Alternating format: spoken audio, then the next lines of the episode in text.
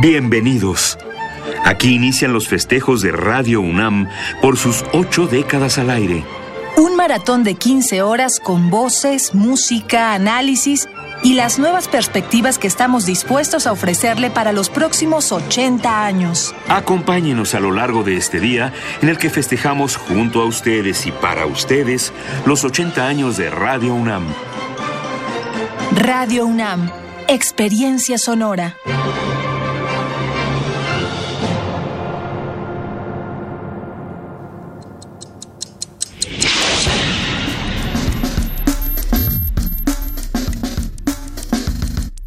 Primer movimiento. El mundo desde la universidad.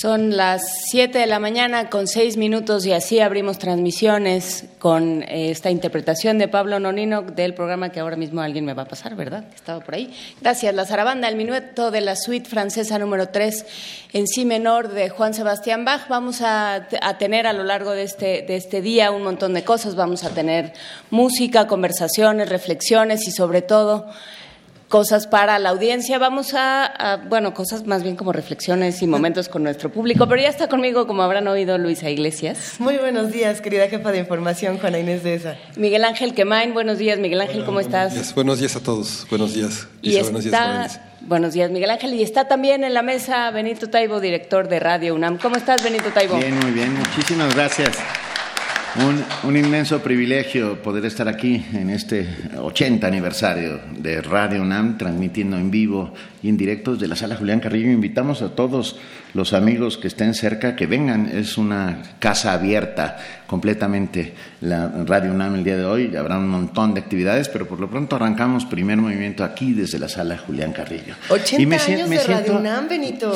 me siento muy a gusto así con ustedes, como que es un déjà vu. ¿Sí? como que ya nos conocíamos. Como que ya nos habíamos visto en algún lado, sí. ¿Qué pasa en 80 años de Radio UNAM y qué se hace con 80 años, querido Benito? ¿Qué, qué se hace con 80 años? Primero, lucirlos con enorme orgullo. Eh, experiencia sonora es el lema que hemos lanzado por este 80 aniversario. Experiencia sonora que va en dos sentidos. Uno de ellos, eh, estos 80 años de historia, que son importantísimos desde 1937, en que nuestras señales salen por primera vez al aire, en que la universidad tiene voz y viaja por las ondas para llegar a las casas de todo el mundo, hasta hoy en que la experiencia sonora eh, sigue trabajando y sigue haciéndose presente en el momento en que enciendes la radio. Nuestra idea es que en cuanto escuches cualquiera de nuestras dos eh, frecuencias, AM, FM o por internet, porque hemos recibido información desde, digo, noticias desde Sydney, Australia, desde Samarcanda. nos escribieron el otro día, saludos a Samarcanda. Eh, estamos convencidos de que encender la radio, encender el Internet, escuchar Radio UNAM, crea una experiencia en aquel que está del otro lado.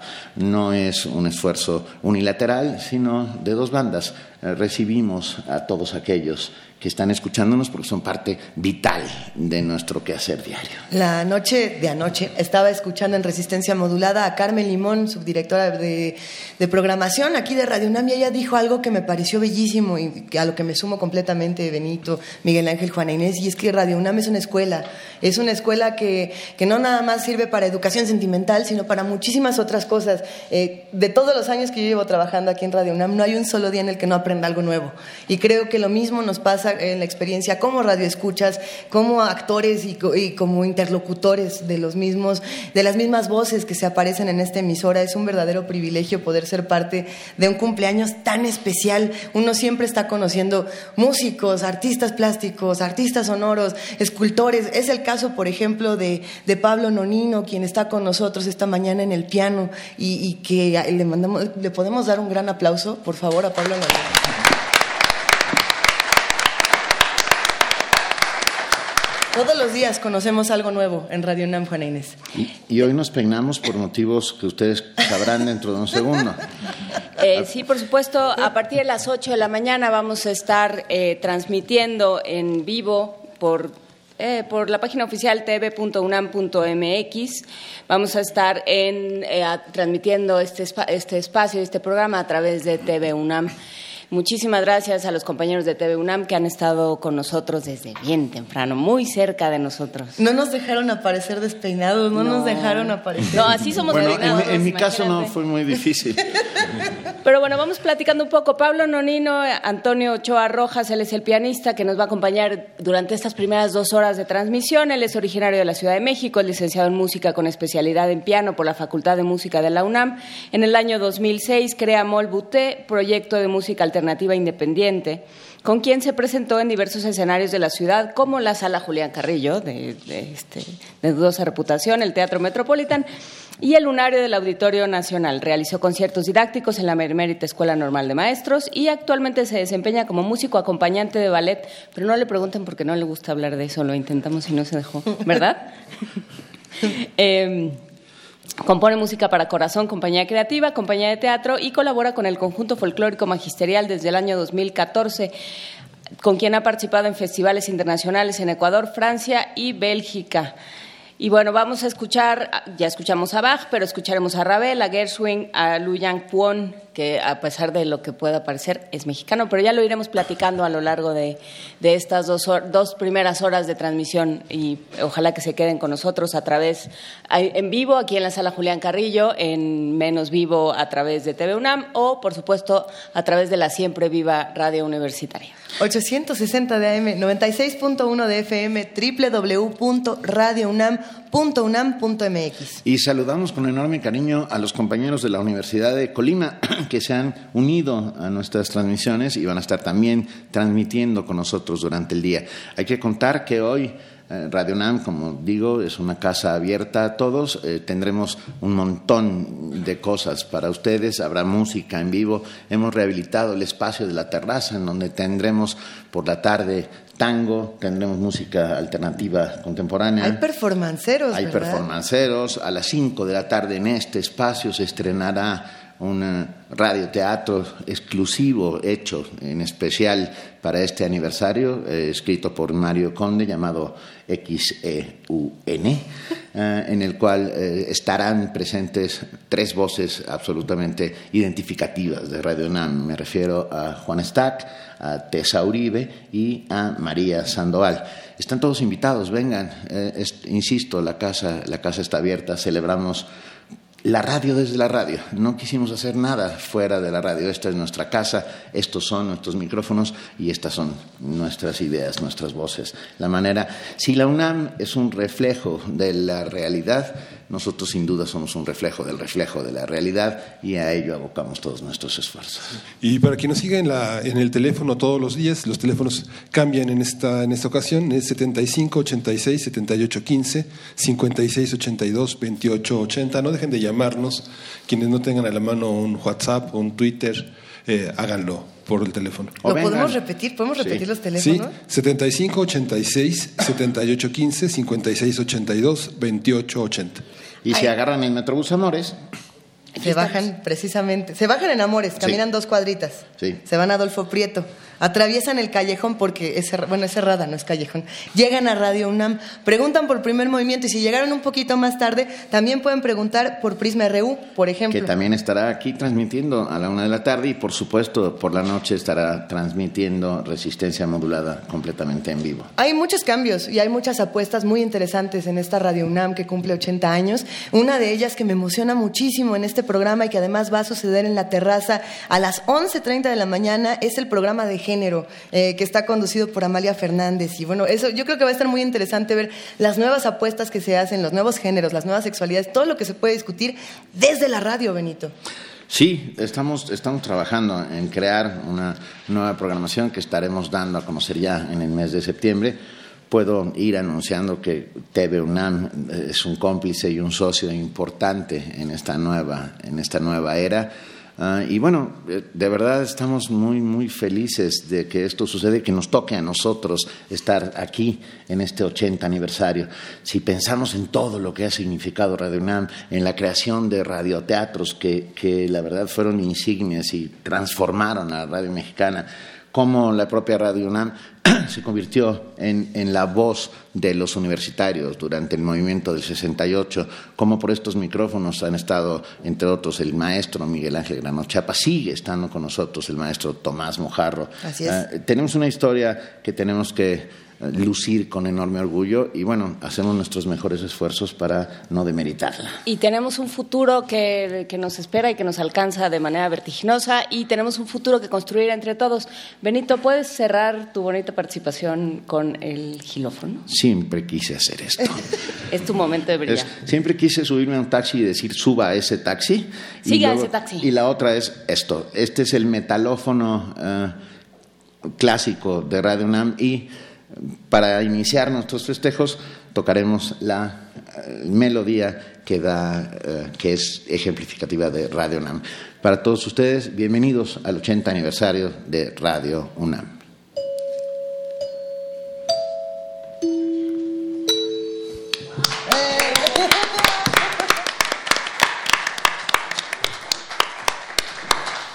Con nosotros esta mañana. Tenemos mucho que discutir en primer movimiento. Querido Miguel Ángel, ¿qué va a pasar esta mañana? Porque tenemos de todo un poquito.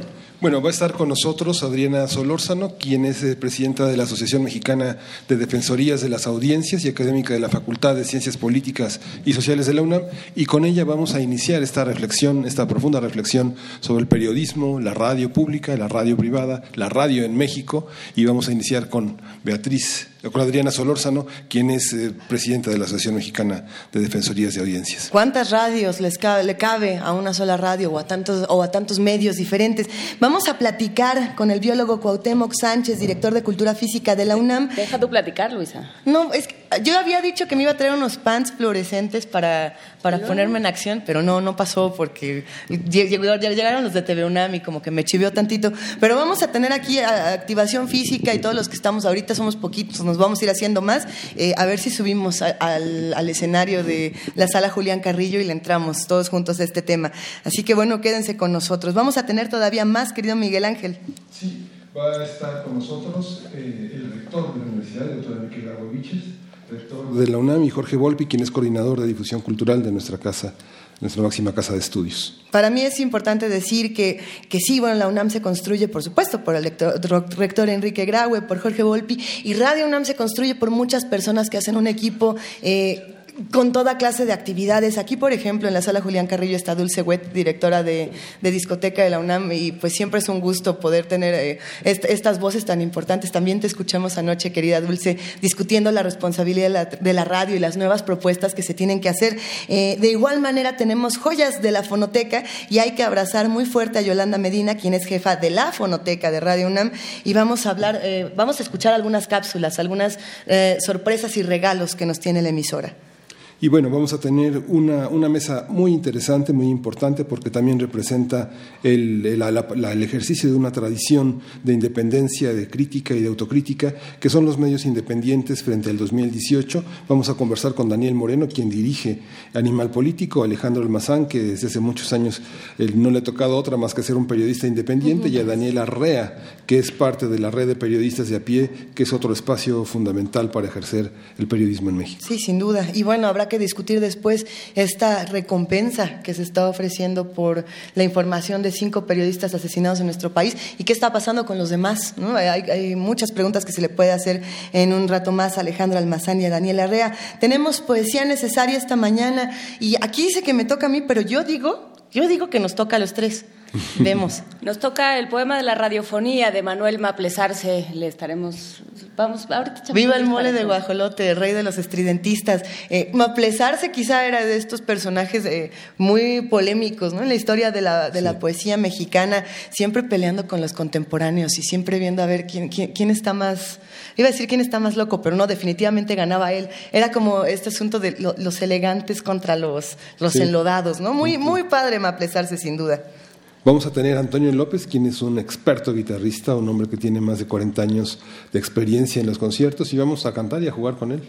Vamos a, sí, va a tener un repertorio de música mexicana, sobre todo eh, centrado en Manuel M. Ponce, pero también escucharemos a Tatanacho y un montón de cosas más y ojalá canten todos con nosotros, aunque sea desde sus casas. Para quienes no tienen eh, televisión como Rosario Martínez, nos puedes ver desde la página oficial de TV UNAM, tv.unam.mx. Vamos a estar por ahí en, transmisión directa o streaming, que le llaman en torrente. Estaremos por ahí. Estaremos en torrente. Felices ocho décadas, Radio UNAM. Arrancamos con primer movimiento y tenemos ya a una invitada sentada con nosotros y nos da muchísimo gusto. Cada día la globalización apura la transformación de todos los medios de comunicación.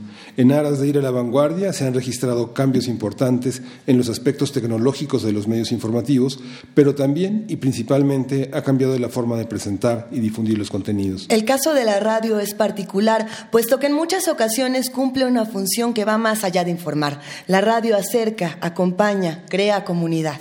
En los últimos años, en los últimos 80 años, Radio UNAM ha sido la voz de la universidad. Ha acercado la cultura a la sociedad desde diferentes perspectivas, siempre de la mano de la investigación, el conocimiento, la actitud crítica, la reflexión, el análisis y la libre expresión de las ideas. A partir del ejercicio Yo escucho Radio UNAM para, hablaremos sobre el futuro de la radio, su vocación y sus posibilidades como medio de difusión y formación de ciudadanos. Nos acompaña la maestra Adriana Solorzano. Buenos días, Adriana. Hola, buenos días. La verdad es que es un honor y un gusto estar aquí en, el octogésimo aniversario de Radio UNAM. Qué maravilla poder estar en casa y celebrar con ustedes. Gracias por la invitación. Un gustazo, Adriana. Se puede hablar mucho de los 80 que ya vivimos, pero hay una responsabilidad muy, muy importante con los 80 que vienen. ¿no? solamente para Radio UNAM, sino para todas las, las radios hermanas, las radios universitarias. Y, y bueno, ¿cómo, ¿cómo, podríamos abrir una discusión como esta? Pues uh, yo creo que con lo que mencionas, no solamente es una responsabilidad de las radios hermanas, es decir, las otras radios universitarias, tampoco lo es solo de las radios de uso público, es de todas las radios, porque todas las radios son un servicio público y a veces las radios de uso comercial no lo tienen tan presente. Y este eh, servicio público debe ser el eje que rija la actuación precisamente de las emisoras. Eh, Benito decía hace rato que si la UNAM es un reflejo de la realidad, este, Radio UNAM es un reflejo del reflejo. Yo diría que ojalá seamos el reflejo al cual aspiramos, es decir, que, como, que cuando como sociedad nos veamos eh, en los medios de comunicación, miremos no solo lo que somos, sino lo que aspiramos ser, que, que puedan ser este motor de cambio los medios de comunicación y puedan mostrarnos esos altos estándares a los que podemos aspirar como sociedad. Y hablo de inclusión, de no discriminación, de pluralidad, de diversidad. En fin, dar, dar este mensaje que, que nos lleve a ser una sociedad cada vez más inclusiva. Me, me brincó un poco esto que decías, Adriana, y, nada más por eh, nada más por el gusto de no por el gusto de provocar, porque creo que puede disparar una discusión interesante. Eh, vemos lo que aspiramos ser y eso mismo podría decir, eso mismo era más o menos el argumento del Tigre Escárraga para hacer las telenovelas que hacía.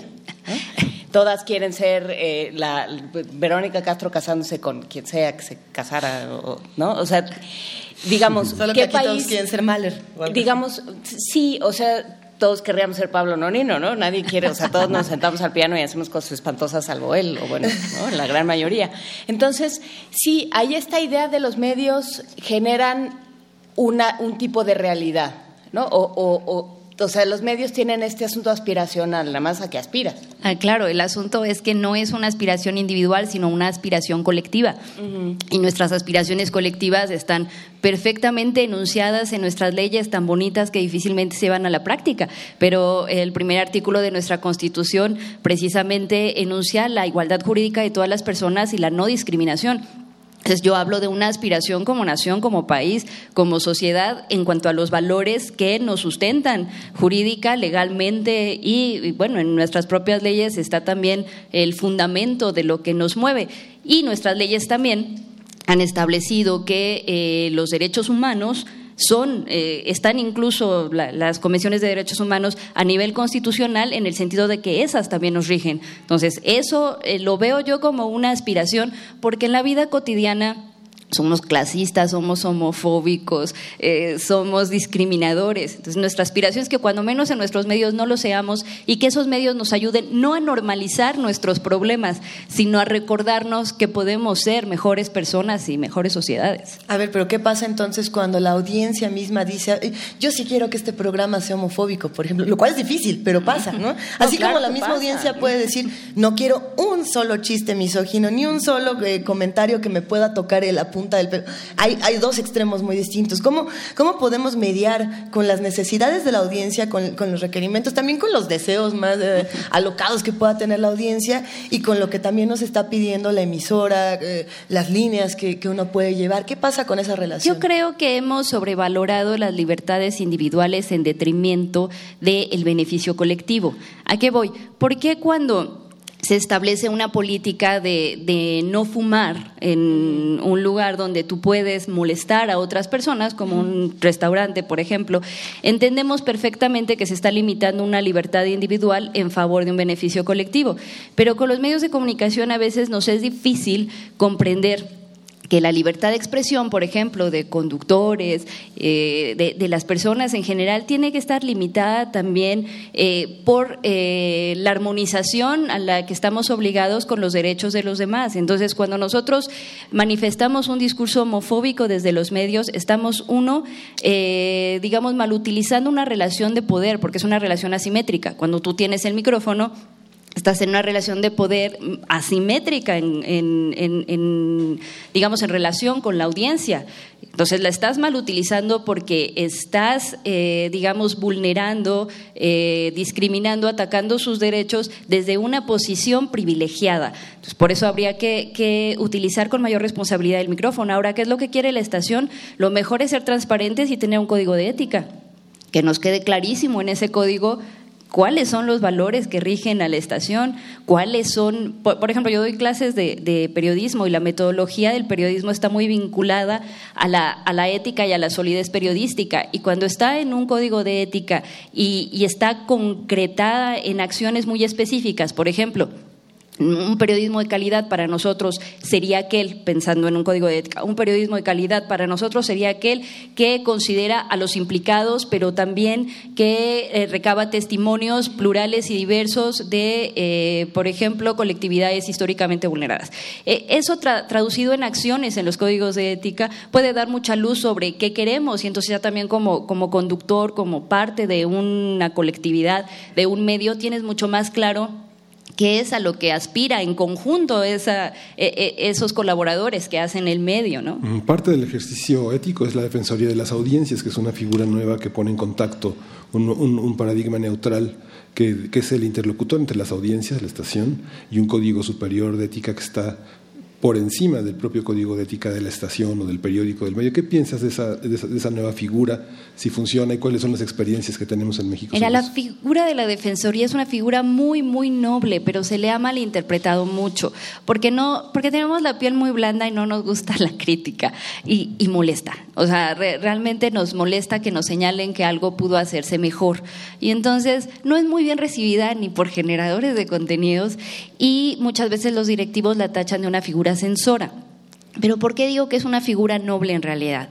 Eh, si, si, hablamos de que las audiencias tienen derecho a ser representadas dignamente en los medios de comunicación, ¿qué es lo que querríamos? ¿Una intervención gubernamental? Yo creo que no. ¿Queremos una intervención estatal? Tampoco. Eh, eh, ¿qué, ¿Qué es lo que representa una Defensoría de Audiencias? Una figura independiente de los colaboradores, pero al mismo tiempo designada por el propio medio. Es, digamos, una figura que que está designada por eh, las personas de casa y que es una conciencia ética que, te dice así como Pepe Grillo, oye, creo que aquí eh, mm, e, este discurso es sexista, deberías de, reflexionarlo o intenta sensibilizar sobre algunas áreas de oportunidad. No es una figura punitiva, no genera castigos, no corre a nadie, porque tampoco se trata de este, que pierda su empleo nadie, eso quiero dejarlo claro. Lo que trata la figura es de establecer un diálogo entre el generador de contenidos y la audiencia para crear conciencia en ese generador de contenidos sobre sus áreas de oportunidad. Por supuesto, si quien está ante el micrófono no tiene voluntad de diálogo, es reincidente, no tiene esta precisamente apertura para eh, analizar las, eh, eh, pues las posibilidades de mejora, pues entonces sí estamos ante un problema, porque tampoco puede, insisto, prevalecer ni la libertad ni el interés de la persona que tiene el micrófono por sobre las personas que se sienten vulneradas con su discurso. Y hay incluso discursos que legalmente están prohibidos, como el discurso de odio. Entonces, hay de casos a casos. Pero en general, lo que trata la Defensoría es establecer un diálogo y sobre todo explicar cuáles son las razones por las cuales ese discurso podría no ser eh, favorable crear precisamente esta sensibilidad en quien generó el contenido, pero no intenta castigar a nadie, ni mucho menos. Y es eso, es una figura de diálogo. Por lo tanto, me parece es una figura muy noble porque evita ese intervencionismo gubernamental, le da una, un, mecanismo a la gente para poderse quejar y saber que un tercero, es decir, un independiente, está analizando, porque no siempre la gente tiene razón. También a veces el defensor lo que hace es explicarle a esa audiencia, pues, por qué eh, no está siendo vulnerado con eh, a lo mejor un discurso disidente, porque tampoco quiere decir que la disidencia esté prohibida, al contrario, la disidencia genera cambios.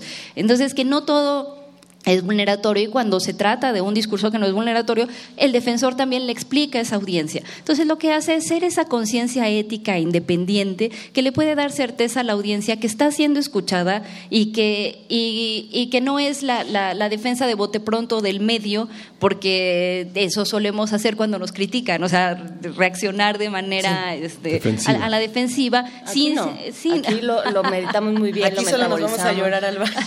Nos vamos a llorar al baño tenemos el siempre, siempre maduro de comentario, pues tú no me mandas. que siempre es un, eh, lo deja uno en un lugar muy digno. Y, claro, el defensor no manda, por supuesto que no, y con esa actitud este. No, bueno, nadie manda, pues. claro. entre todos lo organizamos. Lo, lo que va a intentar el defensor es primero secar las lágrimas y después decir, a ver, tranquila, vamos a hablar. Pero, por ejemplo, me llama mucho la atención pensar en esta relación de poder asimétrica que hay entre los que están escuchando y los que están, eh, digamos, dando el discurso en el micrófono. Siempre he pensado que las redes sociales, por ejemplo, han dado paso a una interacción mucho más eh, cercana, a veces no tanto, porque el anonimato de las redes sociales es tan cómodo, pero, pero sí ha dado paso a otro tipo de discusiones, ¿no? No es lo mismo pensar en Radio UNAM antes de Twitter que después de Twitter. Siempre digo que las redes sociales son como una maquinita, como estos eh, collares que les pones a los perros y les das toques, así. Habla, cállate. Pon Otra canción. Así.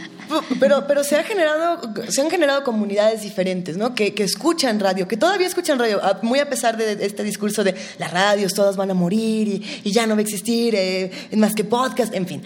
¿Qué pasa entonces cuando ya tenemos una herramienta tan directa de interacción y, a veces tan vertiginosa? ¿no? ni siquiera pensando, por ejemplo, en lo que le ocurre a Radio UNAM, cuando de pronto decimos, a ver, nosotros queremos hacer radioteatros y aquí nos están pidiendo que hablemos de Tinder, ¿no? Por ejemplo.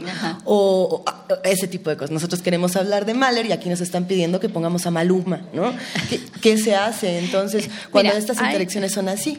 Hay, bueno, en principio que haya una relación quizá más horizontal o más interactiva no quita esta simetría en cuanto al poder. Cuando yo digo que es, una, una, relación asimétrica, es porque si tú aludes injusta o agraviantemente a una persona, por mucho que ella tuitee y diga no es cierto, la gente que te escuchó a ti va a ser mucho mayor y le va a dar credibilidad a lo que dices con respecto a lo que pueda decir la persona implicada. En ese sentido, la réplica intenta subsanar, que es también un derecho de las audiencias, la réplica e, e, este asunto, pero la verdad es que por mucho que te replique la persona aludida, siempre un, una alusión agraviante o falsa de parte de un medio de comunicación va a afectar en demasía al, aludido y él difícilmente va a poder eh, lograr un resarcimiento del daño.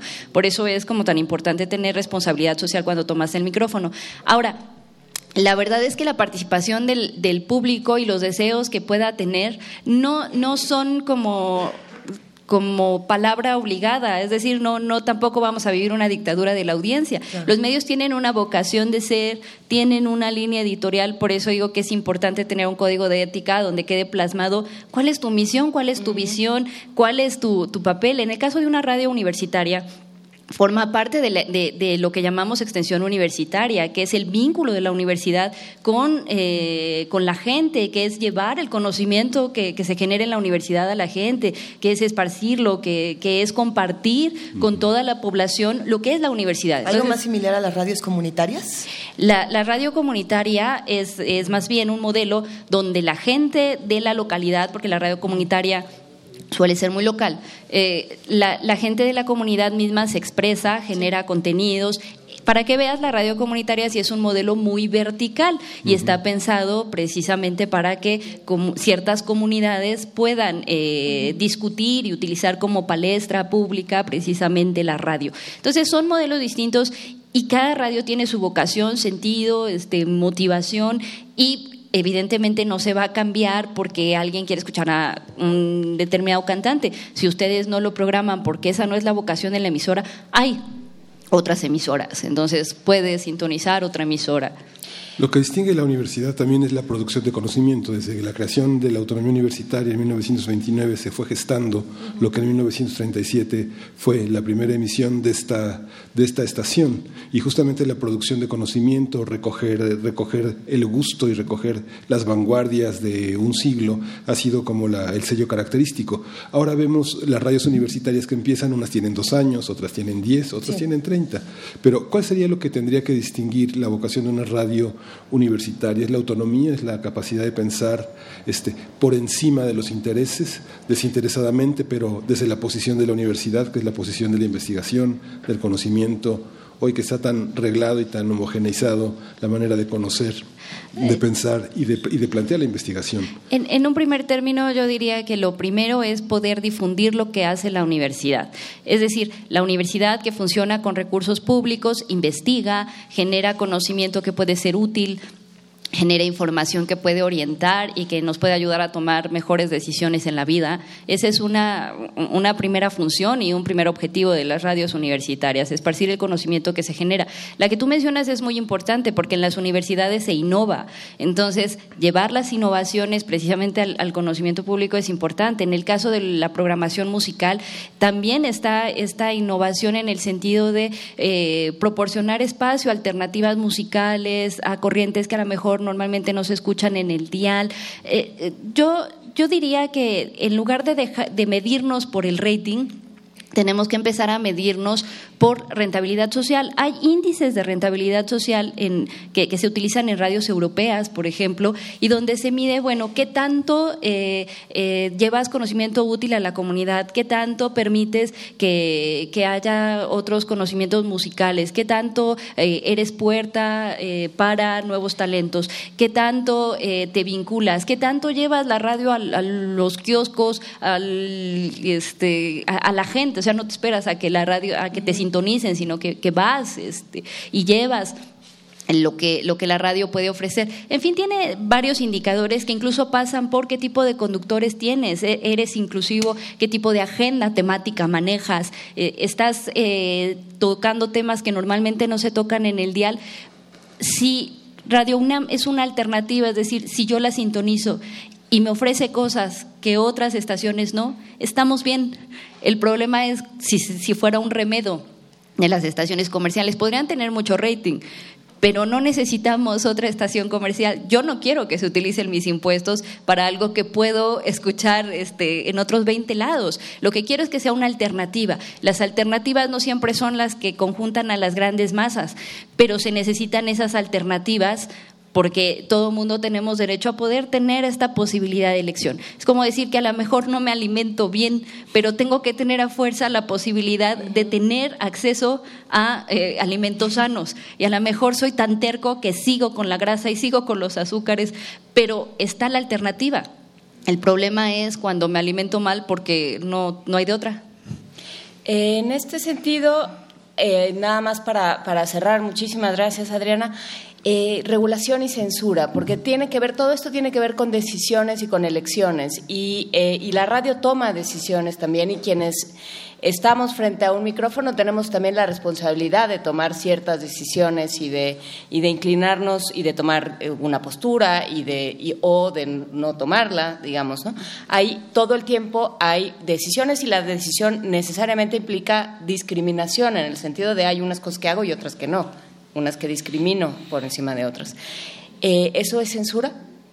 No, no, no, no, no. Es finalmente tener una línea editorial que mientras más explícita mejor, tener una misión clara, tener una visión clara y eh, saber exactamente eso, que si quiero ser alternativa voy a hacer una discriminación positiva. ¿A qué voy? No hay nada más desigual que tratar igual a los desiguales. ¿A qué voy? A lo mejor en, toda, en todo el dial radiofónico está presente una determinada ideología y es la que eh, escuchamos y escuchamos y escuchamos. ¿Qué le toca a Radio UNAM? A lo mejor compensar entonces, quizá tú discriminas positivamente porque sacas del área que iluminas esos temas que están machacándose en todos lados hasta el hartazgo y tú le das voz a esos que normalmente no tienen voz. Es una discriminación positiva, sí es discriminación, pero evidentemente todos discriminamos en ese sentido. O sea, tienes que decidir, nadie puede tocar todos los temas ni de todas las maneras ni con todas las perspectivas, hay que elegirlo. Adriana Solorzano, nos quedamos con muchas reflexiones aquí, aquí en la mesa para seguir platicando porque tenemos 80 años más para discutir qué va a pasar con Radio UNAM, pero sí, no hay nada más desigual que tratar igual a los desiguales. Esta frase creo que es importantísima para pensar en quiénes nos están escuchando, en cómo vamos a interactuar y también esto, seguir siendo la alternativa, seguir intentando buscar otros lugares, cosas que no suenen en ningún, otro sitio, ¿no? Que es algo que platicamos mucho con, Dulce Hueta a lo largo de la semana. Eh, está rasguñando estos pequeños espacios. Pero bueno, eh, de verdad ha sido un verdadero placer charlar contigo esta mañana y, nos estaremos escuchando muy pronto. Claro que sí, el placer ha sido todo mío. Yo he dado clases 20 años en la universidad y hasta la siento como mi casa y me encanta ser parte de la celebración. Esta es tu casa, querida. Pues buen día a todos. Gracias. Gracias. ¿Seguimos aquí? Nos vamos con música, más música, maestro. Minueto de la sonatina para piano de Maurice Ravel, Pablo Nonino al piano.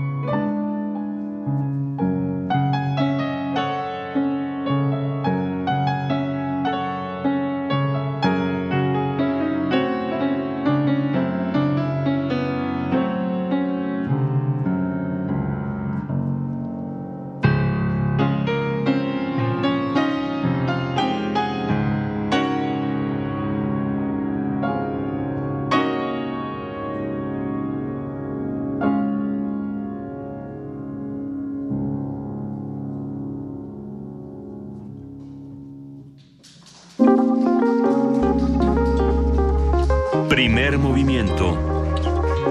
Hacemos comunidad.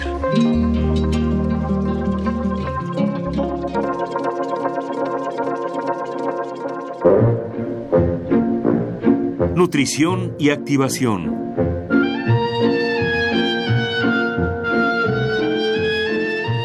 Porque las ocho décadas de Radio UNAM... Ay, ay, ay, tenían que caer en miércoles, en nuestro miércoles de activación, para que los que están aquí se paren con nosotros y entre todos nos pongamos a hacer un poquito de ejercicio. Qué gustazo conocer al biólogo Cuauhtémoc Sánchez, director de Cultura Física de la UNAM. ¿Cómo estás, Cuauhtémoc? Bienvenido. Hombre, pues contentísimo de participar en este aniversario, es histórico para la radio de la universidad y ser miembro de esta fiesta como invitado es un honor, además el público que nos, nos acompaña también, pues un gran honor estar con ustedes, la verdad y nos vamos a poner activos esta mañana. Por supuesto, nos vamos a activar eso. Venimos a comprobar que todas las clases que hemos tomado en línea se van a hacer realidad hoy, el día de hoy. Hoy es examen, exactamente. A ver, le vamos a pedir a tres radioescuchas que nos acompañan y que hacen comunidad con nosotros aquí en la sala Julián Carrillo que, que pasen. ¿Quiénes son los tres que quieren pasar por aquí? Ya pasó uno, por aquí ya pasó dos. ¿Quién más? Nos falta uno. Ahora resulta que no quieren hacer ejercicio. Alfredo Salazar. Alonso Víctor y esa señora que se ríe, ¿cómo no? ¿Quién se rió? ¿Quién va a pasar con nosotros? Véngase. Listos, estamos, vamos subiendo y mientras tanto cuéntanos un poco. ¿No tienen que firmar responsiva y si les hacemos algo? No les, no les vamos a hacer nada. Lo primero que les voy a pedir al público que nos acompaña el día de hoy es que se pongan de pie. Fíjense se van a poner de pie y van a simular que se sientan en tres asientos hacia su derecha. Es decir, avanzan y como que me siento y entonces avanzo y como que me siento y lo van a hacer tres veces a la derecha, tres veces a la izquierda. Ah, ok, ok. Eso es para el público asistente. Entonces simulan, simulan que se van a sentar en el asiento de al lado y caminan. Avanzan y simulan que se sientan y avanzan tres veces y de regreso. Y con eso nos vamos, vamos a romper un poquito del frío que teníamos en la mañana, pero vamos a iniciar con activarnos físicamente. Para la gente que ya nos hizo el honor de subir, relajaditos, tranquilitos, no vamos a hacer grandes cosas, excepto 45 brincos ahorita. No, no es cierto. Vamos a empezar con un desplante hacia el frente. Para la gente que está sobre el escenario, descendemos sin que nuestra rodilla rebase la punta del pie y regresamos. Y luego intercambiamos la pierna. Y vamos a hacer este movimiento en lo que les pongo el siguiente ejercicio a los de abajo. Muy bien. ¿Correcto? Y a los de abajo ya que se mantuvieron eh, en el intercambio de sillas, ahora en su lugar se van a colocar en posición como si se fueran a sentar, pero no se alcancen a sentar, como si hubiera un alfiler ahí. Ahí me esperan, ahí espérenme, no tardo, voy por un café. Muy bien, para nuestros conductores que están apoyándose en la silla, ¿eh? utilicen el respaldo de la silla, acomódense, estiren sus brazos, estiren sus brazos a lo largo que les da, hagan la sentadilla y mantengan sus brazos estirados y ahí manténganlo. Cuenten hasta 10. Más abajo, más abajo, más abajo. Es correcto. Sí, hay trampa, hay trampa. Ya lo estoy viendo. Muy bien, ¿cómo vamos? Muy bien, listo. Ahora de lado. De lado vamos a hacer media flexión y media flexión. ¿Correcto? Para los ¿Qué pasó? ¿Cómo? No se eh, Era congélenseme ahí, ¿correcto? Sale. Nos ponemos de pie nuevamente en su posición. Vamos a voltearnos para tomar con las manos o el asiento de enfrente, ya sea, puede utilizarse el de enfrente. Van a colocar sus manos en el asiento de enfrente, van a separar sus piernas y van a descender poco a poco a llegar casi a la misma posición, pero con las piernas abiertas. Van a contar hasta 10 y regresan a las piernas juntas. Otra vez, pongo aquí, 1, 2, 3, 4, 5, así hasta 10 y luego regreso a las piernas juntas. ¿Correcto? Acá cómo vamos? Muy bien. ¿Contaron hasta 10? Excelente, vamos excelente. Alguien me está haciendo trampa, ¿verdad? Échenme aguas, por favor. Muy bien.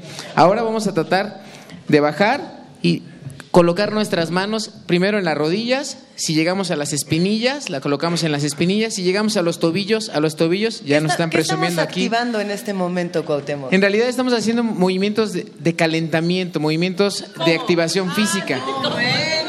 ¿Sí? Estamos moviendo nuestro cuerpo, rompiendo la homeostasis, el equilibrio corporal del cuerpo. Entonces, con, estos, con estos movimientos lo que estamos haciendo es activándonos físicamente, exactamente. La intención es obviamente preparar el cuerpo para que todo el tiempo podamos estirarnos, relajarnos y obtener los beneficios de la activación física en la cotidianidad. Ahora rápidamente, todos los que están en nuestro momento de público, rápidamente muévanse a la fila de adelante, ocupen un asiento, siéntense y a la cuenta de tres se regresan al asiento donde estaban. Y dice una, Rápido, rápido, rápido. Mira, Para los que están aquí corren, atrás, que vamos a subir, a tratar de subir las rodillas a la altura de la cintura y mantenerla ahí. Medio segundo y bajamos en equilibrio. ¿Sí? ¿Qué tal las gotitas? ¿Ya empezaron a salir? Perfecto, ¿verdad? Y estamos en nuestro lugar, esto lo podemos hacer todos los días en la cocina. ¿Qué pasó? ¿Ya se cambiaron de lugar? ¿Ya regresaron al mismo? ¡Qué velocidad! Eh! Miran allá, ya se va, no se vaya, espérese, todavía falta programa. Todavía falta programa, va de regreso. Muy bien, ¿cómo vamos hasta ahí? ¿Vamos bien? Vamos excelente. Vamos a poner unos movimientos de brazos para que ustedes siempre los hagan, se relajen, se desestresen y demás. Voy a soltar tantito el micrófono, voy a necesitar ayuda para que me vayan guiando ahí con, con la voz, pero vamos a simularlo eh, rápidamente. A ver. Los brazos en cruz. O sea, extendidos. Abiertos en cruz. Luego vamos a tomar con la, mano eh, derecha, vamos a tocar el hombro izquierdo, Mano derecha to- toca hombro izquierdo. no sujetándolo, sino solo encima y vamos a empujar con Solo encima. Empujamos con el codo. Digo, empujamos el, el codo con la mano. sí, sí, empujó con el codo. Me encanta la traducción, me encanta la traducción. Sí, lo hacemos aquí, empujamos, contamos hasta 5, cambiamos de brazo, 1, 2, 3, y luego ¿Hacemos El- cambio de brazo? Gracias, Luisa. Tú hazlo más bonito que yo. es decir, abrimos los brazos, colocamos la palma de la mano sobre el hombro contrario, empujamos con la otra palma el codo Empujamos los codos hacia atrás, y eso nos va a llevar con 5 segundos a estirar. Luego hacemos estiramos los brazos una vez más después de 25 segundos. La palma detrás, sí. Le vamos a acercar el micrófono a Cuauhtémoc Sánchez. A ver, está, está haciendo aquí unas flexiones de lo más exóticas. Listo. Regresamos, regresamos a la posición inicial, cambiamos de brazo, colocamos la palma detrás de la nuca. Con la otra mano nos ayudamos empujando el codo hacia abajo, tratando de llegar, es como si nos rascáramos en ese lugar imposible, estando solitos y no hay pared, ni manita rascadora, y aprovechamos ahí y nos empujamos. ¿Sí? ¿Correcto? ¿Cómo vamos? ¿Bien? Perfecto. Manos en la cintura, giramos el cuerpo, bajamos hasta donde podemos. Manos en la cintura, giramos el cuerpo, bajamos hasta donde podemos. ¿Correcto? ¿Vamos bien? Siguiente movimiento. Del mismo lado, mano y pierna. Perfecto. Vamos a sujetarnos de los tobillos, manteniendo el equilibrio hasta donde ustedes el tiempo y el equilibrio se los permita. Quien pueda, puede auxiliarse de alguna silla, de algún mueble, de alguna mesa, del compañero de al lado, del vecino, del bastón, dice ya el caballero. Todo es válido para activarnos físicamente. Todas las herramientas que están en nuestro entorno son válidas para activarnos, ¿sí? ¿Vamos bien hasta ahí? Bien. Siguiente movimiento, este es más delicado, hacia el frente. Hacia el Está frente. su pierna y está haciendo un doble. No quiero chimuelos, ¿eh? Todos con dentadura completa, por favor. ¿Sí? Para los que están en la radio y están imaginando todos estos ejercicios con el biólogo Cuauhtémoc Sánchez, en un momento más vamos a compartir imágenes para que puedan ver también cómo, cómo se hace. Pero son como, es como formar un pegaso con, con los brazos y luego correr con, con una sola pierna, saltar en un pie y más o menos es así. Este, eh, qué, qué Lo barbaridad. Este, fue impresionante la descripción, no lo hubiera hecho yo mejor. Vamos entonces a retomar un poquito de, de- de los movimientos que seguimos. Vamos a colocar nuestros pies abiertos a la altura de los hombros, por favor. Nuestras manos a los costados, vamos a descender y vamos a tocar el piso con nuestras manos simplemente y vamos a subir hasta donde sea posible. A lo mejor aquí es más fácil colocarse de lado para que no les estorben los asientos. Entonces, otra vez, colocan los pies a la altura de los hombros, nuestras manos a los costados, descendemos, nos apoyamos simplemente tocando el piso, no tienen que poner ahí el codo, ni mucho menos, no sean tan presumidos, ¿sí? Y nos, nos levantamos y lo colocamos nuevamente al frente.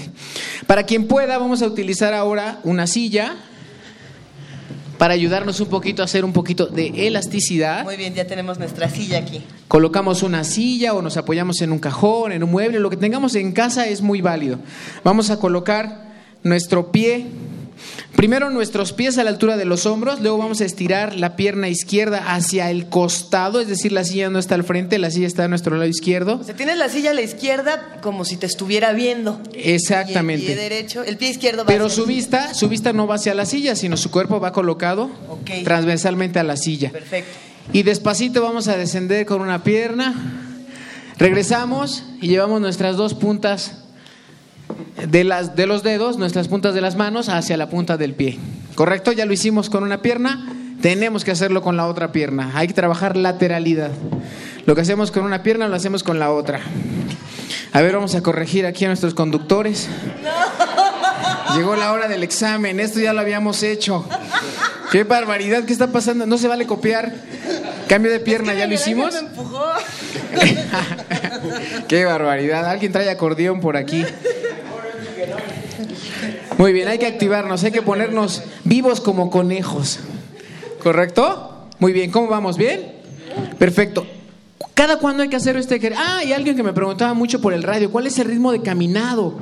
Vamos a poner rápidamente el ritmo de caminado para que lo aprovechen cuando vayan al súper o cuando vayan a las compras, a las tortillas o de regreso de trabajar, etcétera.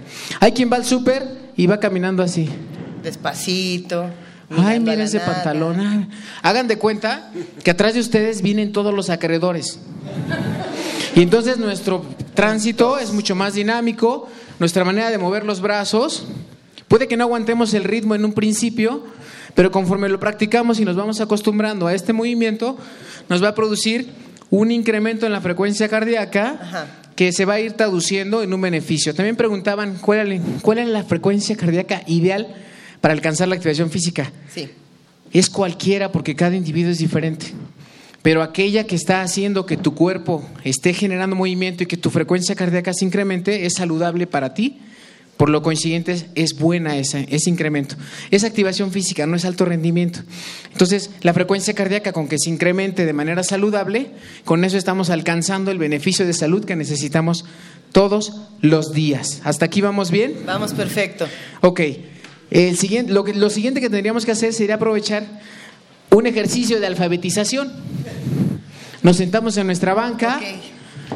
nos apoyamos. Volvemos Disculpen ustedes, caballeros. Ahorita les cedo el, espacio. Se colocan firmemente, se sujetan con las manos en los costados.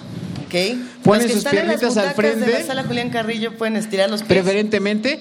Si no pueden estirar los pies al máximo, pueden hacerlo a esta altura, etcétera. Yo no los voy a. Manténganlos todo el tiempo que yo los tengo arriba, ¿de acuerdo?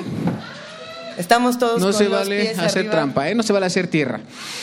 Y entonces empezamos A, ¿Qué? B, es decir, con, la, pierna izquierda, con la pierna izquierda empezamos a dibujar las mayúsculas del abecedario y la pierna derecha se mantiene quietecita. ¿En cuál me quedé? En la C, D. en la D, en la E y posteriormente a esto, ya que terminamos el abecedario completo, sigan, sigan, no se detengan, yo ya me lo sé. Nos vamos con la otra pierna y empezamos con la A, con la B, con la C. Y así hasta que se aprendan el abecedario.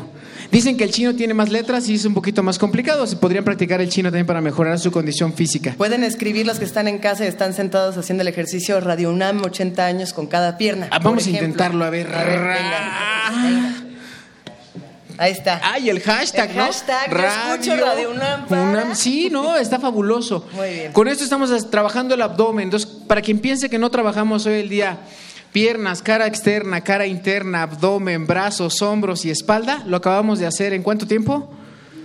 5 o 10 minutos. 5 o 10 minutos que le dedicamos a esto, pero si lo toman en la cotidianidad y pueden ustedes llevar a cabo este ejercicio de manera frecuente, seguramente mejorarán su salud física. Ha sido un verdadero placer. Un aplauso, por favor, para el biólogo Cuauhtémoc Sánchez. Todos Gracias a ustedes. no, Te admiramos muchísimo, nos encanta divertirnos cada semana contigo, Cuauhtémoc. Y Pero ver- activarnos, activarnos, Luisa, también. no, sí, es activación. Prometo es que será peor. ¿Qué hacemos para encontrar más de cultura física UNAM y para acercarnos a todos los ejercicios, a todas las dinámicas, a todas las actividades que tienen? Bueno, nosotros estamos en redes sociales como www.deporteunam, deporte.unam.mx. También eh, estamos en Twitter y en, en Facebook eh, de la misma manera como Deporte UNAM. Y pues ahí ustedes van a poder darse cuenta de todos los eventos, de toda la gama de servicios y de todas las opciones que tenemos para la comunidad universitaria y obviamente siempre con esta filosofía de ayudarnos a todos a tener una universidad mejor y un país mejor. El ejercicio además es, no es solemne, tiene una carga lúdica y de diversión impresionante que nos has enseñado, querido Cuauhtémoc.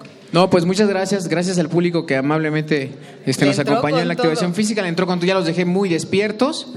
Este, ya están listos para el siguiente, en, el siguiente anuncio seguramente se activarán nuevamente físicamente. Gracias a los conductores, eh, la evaluación salió pues no perfecta, pero oh. se lleva nueve. Califícanos esfuerzo. Muchísimas gracias a Alonso y a Víctor y a y a Martelena Valencia, eh, ¡Eh! qué bueno, qué bueno ponerte cara, Martelena, eh, que nos acompañaron aquí arriba. Muchísimas gracias a los tres.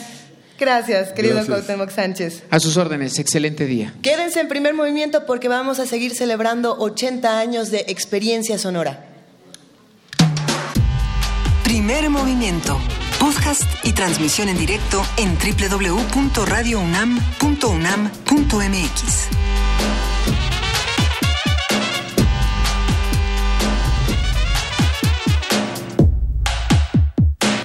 Celebración 80. Radio UNAM. Primer movimiento.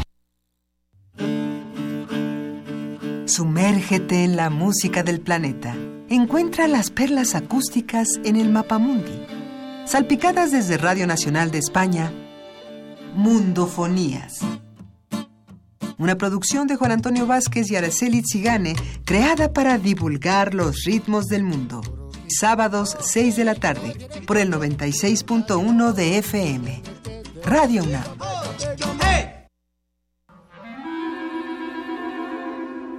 Testimonio de oídas. Música nueva en voz de sus creadores. De sus intérpretes. Un autorretrato sonoro de la música de hoy. Escúchanos por el 96.1 de FM los martes y jueves a la 1 a.m. o en su retransmisión los sábados y domingos también a la 1 a.m. Dicen que hablando se entiende la gente. Nosotros creemos que es dialogando. Dialogar para intercambiar ideas, organizarnos y entender a los demás. Comprender qué nos disgusta o qué nos gustaría cambiar. Este es el primer paso. Por eso, participemos en las más de 600 mesas de diálogo que habrá por todo el país. El diálogo es muy importante para el futuro de México. Infórmate en INE.mx y participa. Toma la palabra y hazla valer. Instituto Nacional Electoral, INE.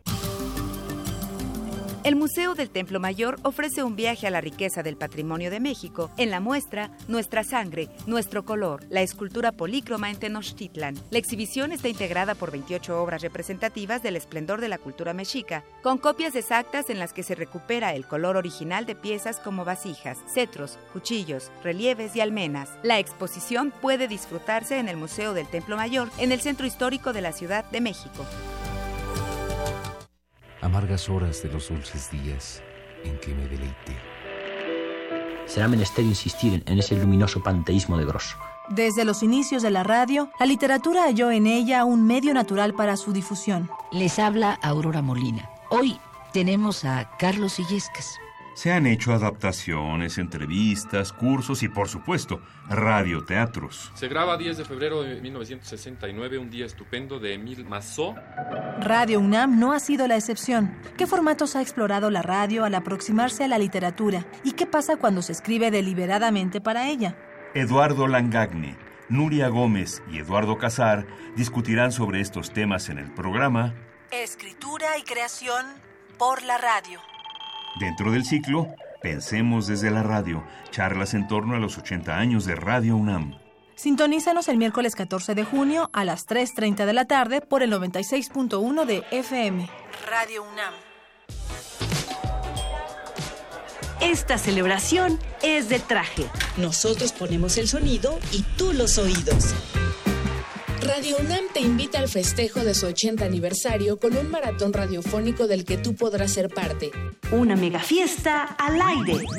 Conciertos, programas especiales, mesas redondas, transmisiones en vivo y la presentación del radioteatro original.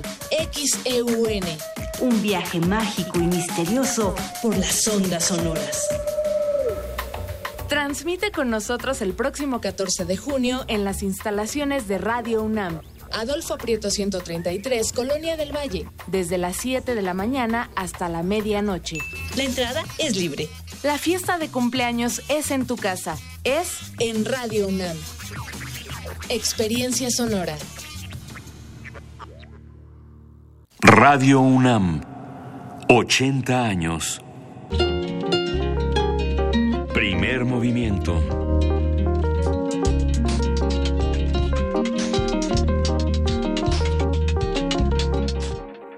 Las 8 de la mañana con 5 minutos.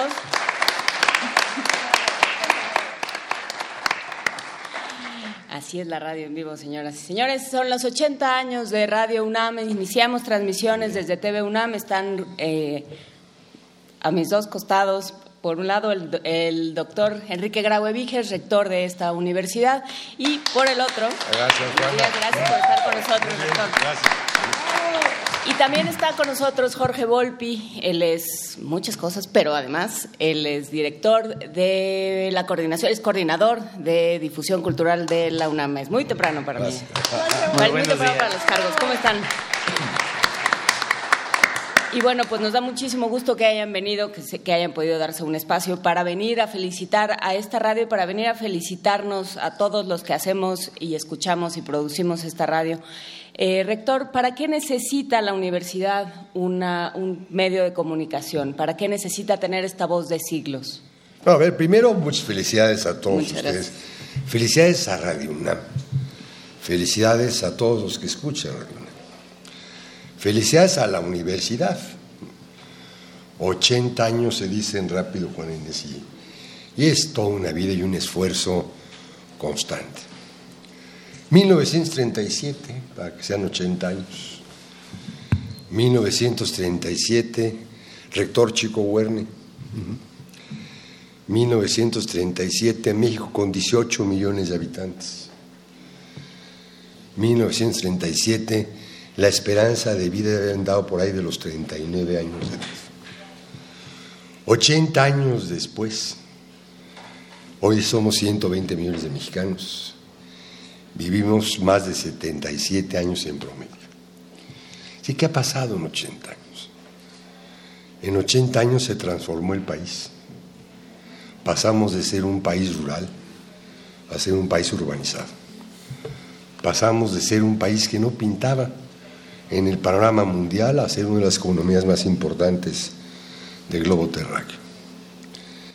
En 80 años también hemos enfrentado múltiples problemas y no son menores los que tenemos hoy en día. Pero yo creo que el primer mensaje sería muchas felicidades por 80 años de haber transcurrido con México, hablándole a México, hablándole en forma libre, en forma independiente, en forma entretenida, a México y a los universitarios. Esta ha sido la voz de la universidad que a lo largo de 80 años ha venido comunicando nuestros saberes y la forma en la que difundimos nuestros conocimientos y la cultura. De veras, muchas felicidades, Inés, por estos 80 años y felicidades una vez más a Radio UNAM por este primer gran esfuerzo hecho a lo largo de todo este tiempo. Muchísimas gracias. Eh, a nombre de, de los que componemos este, de los que componemos todos los días esta radio.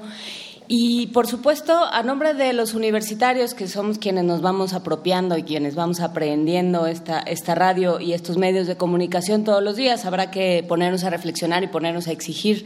Eh, doctor Volpi, ¿qué, ¿qué responsabilidad tenemos como difusores de la cultura? pero que durante la mayor parte de la historia de Radio UNAM eh, no existió y este era un espacio de los pocos que hubo durante muchos momentos difíciles de nuestra historia precisamente para ejercer esa libertad y esa vocación crítica. Ahora hemos ganado en muchos otros espacios, en muchos otros medios, esa libertad de expresión que aún así sigue amenazada por distintos grados de violencia que afectan gravemente al periodismo en el país. Pero Radio UNAM sigue teniendo que cumplir esa vocación de difundir, por supuesto, el quehacer de todos los universitarios, de todas las áreas, de todas las materias, de todas las disciplinas, pero también el de mantener sobre todo esa vocación crítica frente a la universidad y frente a México y el mundo en situaciones que siguen siendo muy difíciles tanto aquí como en el entorno internacional. Entonces Radio UNAM debe de seguir cumpliendo esta misión, ofreciendo variedad, pluralidad, espíritu crítico y una vocación desde luego también hacia la cultura y el arte. ¿Y cómo nos criticamos desde, desde Radio UNAM? ¿Cómo afrontamos la crítica desde los diferentes medios de comunicación? creo que diciendo la verdad. No, no hay que ser críticos por ser críticos. Hay que siempre comunicar lo que uno piensa, sobre todo fundados en hechos verdaderos, Juan Inés. No, yo creo que esta es la parte reflexiva que la universidad debe siempre presentar. Y es por eso que la universidad es lo que es. No por ser crítica nada más. Es, es, un, es un pensamiento colectivo que permite reflexionar sobre los problemas del país desde la libertad. Eso finalmente es lo que es rescatable de esto. Nosotros vivimos una, el radio y la televisión universitaria son la universidad sin muros. Ahora la difusión cultural que es eh, la menos atendida en los medios comerciales, en los medios que solo piensan en el dinero y en la violencia y en que las noticias aparentemente son el primer escenario.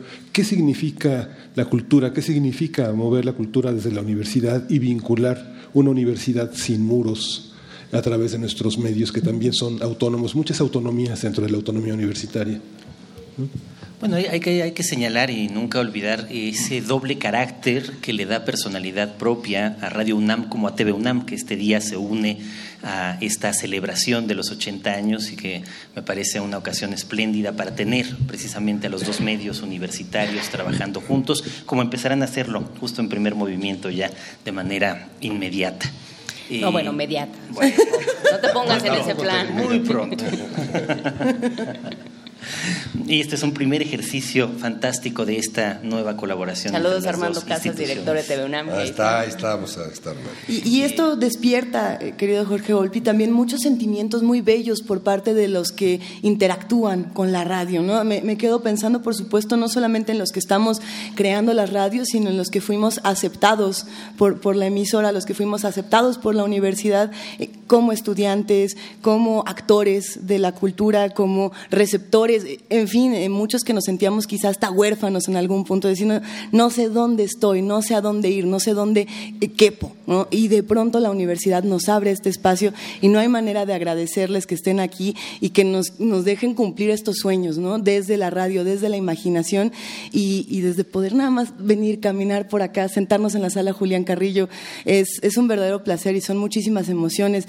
Gracias, doctor Graue. Gracias, doctor Volpi. De verdad, es, es muy conmovedor para muchos de nosotros, sin duda. Al contrario, felicidades a ustedes y simplemente eso, quería señalar ese doble carácter que es eh, eh, de estas dos instituciones, Radio y TV UNAM. Por un lado, son medios públicos y como medios públicos cumplen esa función pública que deben de tener eh, más allá de cómo lo especifique la ley, justamente para presentar esa variedad, esa pluralidad que refleja la variedad y la pluralidad de nuestro país. Y por otro lado, se trata además de un medio de medios universitarios, con esa eh, vocación a la que hacíamos referencia todos ahora en esta, en esta mesa, de ser distintos de las otras emisoras comerciales, de tener que ofrecer justo aquello que no llega a la televisión o a la radio comercial, en todos los sentidos y particularmente en el ámbito de la cultura, donde precisamente esa diversidad muchas veces no se ve o no se escucha en los otros medios, solo aquí. Pues seguiremos escuchándonos. Muchísimas gracias a ambos. Unas últimas palabras. Gracias, sí. Que sean muchos años más, no 80, muchos años más pues de seguir siendo lo que son, de seguir entreteniendo a los universitarios y entusiasmando al país. Porque en el fondo la información que ustedes brindan y el entretenimiento que dan debe tener esa finalidad. Hacer de México un país alegre, con, con futuro, con esperanzas, con firmeza. Así que por muchos años más sigamos en el mismo ruta. Muchísimas gracias, eh, rector Enrique Graue. Muchísimas gracias, Jorge Volpi, por estar con nosotros. Y nos vamos.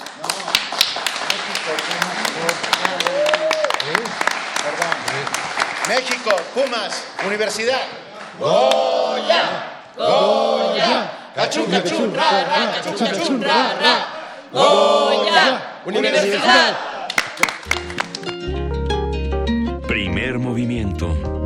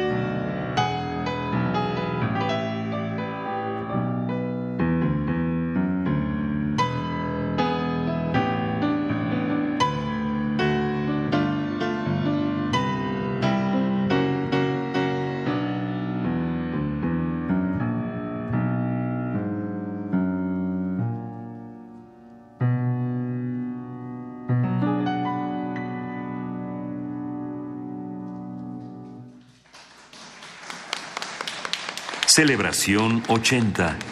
Radio UNAM. Primer movimiento. Hacemos comunidad.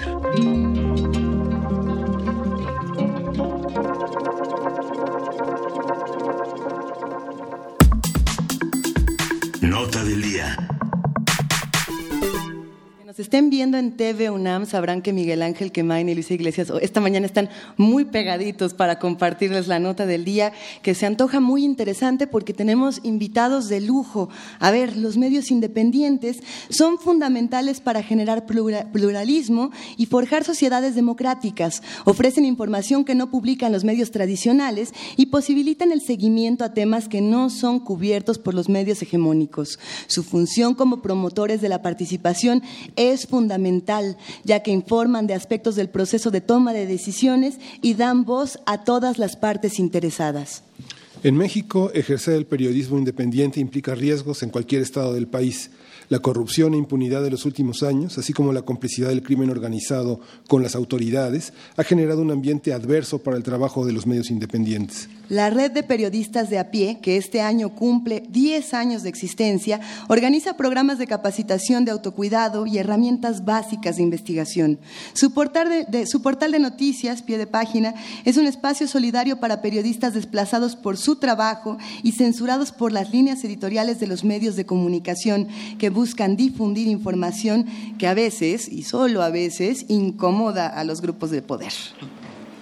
Para analizar el concepto de medio independiente, lo que representa en el contexto mexicano actual y las responsabilidades que plantea frente al próximo proceso electoral, conversaremos con Daniel Arrea de la Red Periodistas de Pie, Daniel Moreno, quien es director general del medio digital Animal Político, y con Alejandro Almazán, que es un periodista independiente, que es uno de los grandes méritos en el, siglo XX ponerle un nombre, un nombre personal a lo que uno hace Alejandro, Daniel, muchas gracias por estar con nosotros. Al contrario. ¿Cuál es la agenda de, esta, de, pensar el periodismo para un, momento de transición tan importante como el 2018 y lo que queda de este año para pensar toda esta impunidad, toda esta persecución a periodistas y todo este acoso y infierno que vivimos quienes tratamos de hacer un periodismo crítico? Pues bueno, yo eh, subrayaría de entrada y por supuesto después de decirles felicidades. Muchas gracias. Este, para quienes hemos venido a, radio, antes de que, estuviera tele, sabríamos que hoy los tres vienen muy elegantes, demasiado elegantes. ¿eh? Así venimos siempre. Así venimos siempre. En pijama. era Benito, era, era Benito. Hasta, hasta dije, me equivoqué de cabina. ¿no? este, yo creo que, que cuando, cuando, hablamos de periodismo en estos casos hay que volver a los orígenes y esa es la parte valiosa. Hay que recordar que los periodistas básicamente lo que hacemos es dar un servicio, no mucho más que eso. Un servicio en donde lo que aspiramos es a darle a los lectores, a los radioescuchas, a los televidentes las herramientas básicas, la información básica para que tomen sus propias decisiones. Esa es así de simple la esencia de nuestro trabajo. Y ahí es donde insisto que creo que tenemos que regresar. En eh, rumbo al 18, lo que tenemos es que contarles lo que está pasando en este país. ¿Por qué está pasando en este país? Hay que contarles y revelarles, y por supuesto hay que regresar también a lo básico de revelar lo que otro quiere ocultar hay que revelarles eh, eh, el por qué, el cómo están pasando las cosas en este país, para que cada uno tome la decisión de qué rumbo debe de tomar en el 2018. Déjenme poner un ejemplo porque, porque eh, es un trabajo que me gusta y que publicamos hoy precisamente. Hoy traemos un trabajo en donde contamos la historia de 31 hospitales en Chiapas, 31 hospitales en Chiapas, que han sido inaugurados con foto, de funcionarios, ya saben, presidium gigantesco. ¿Con pura fachada? Que son pura fachada. El acabado de inauguración se le llama en este país.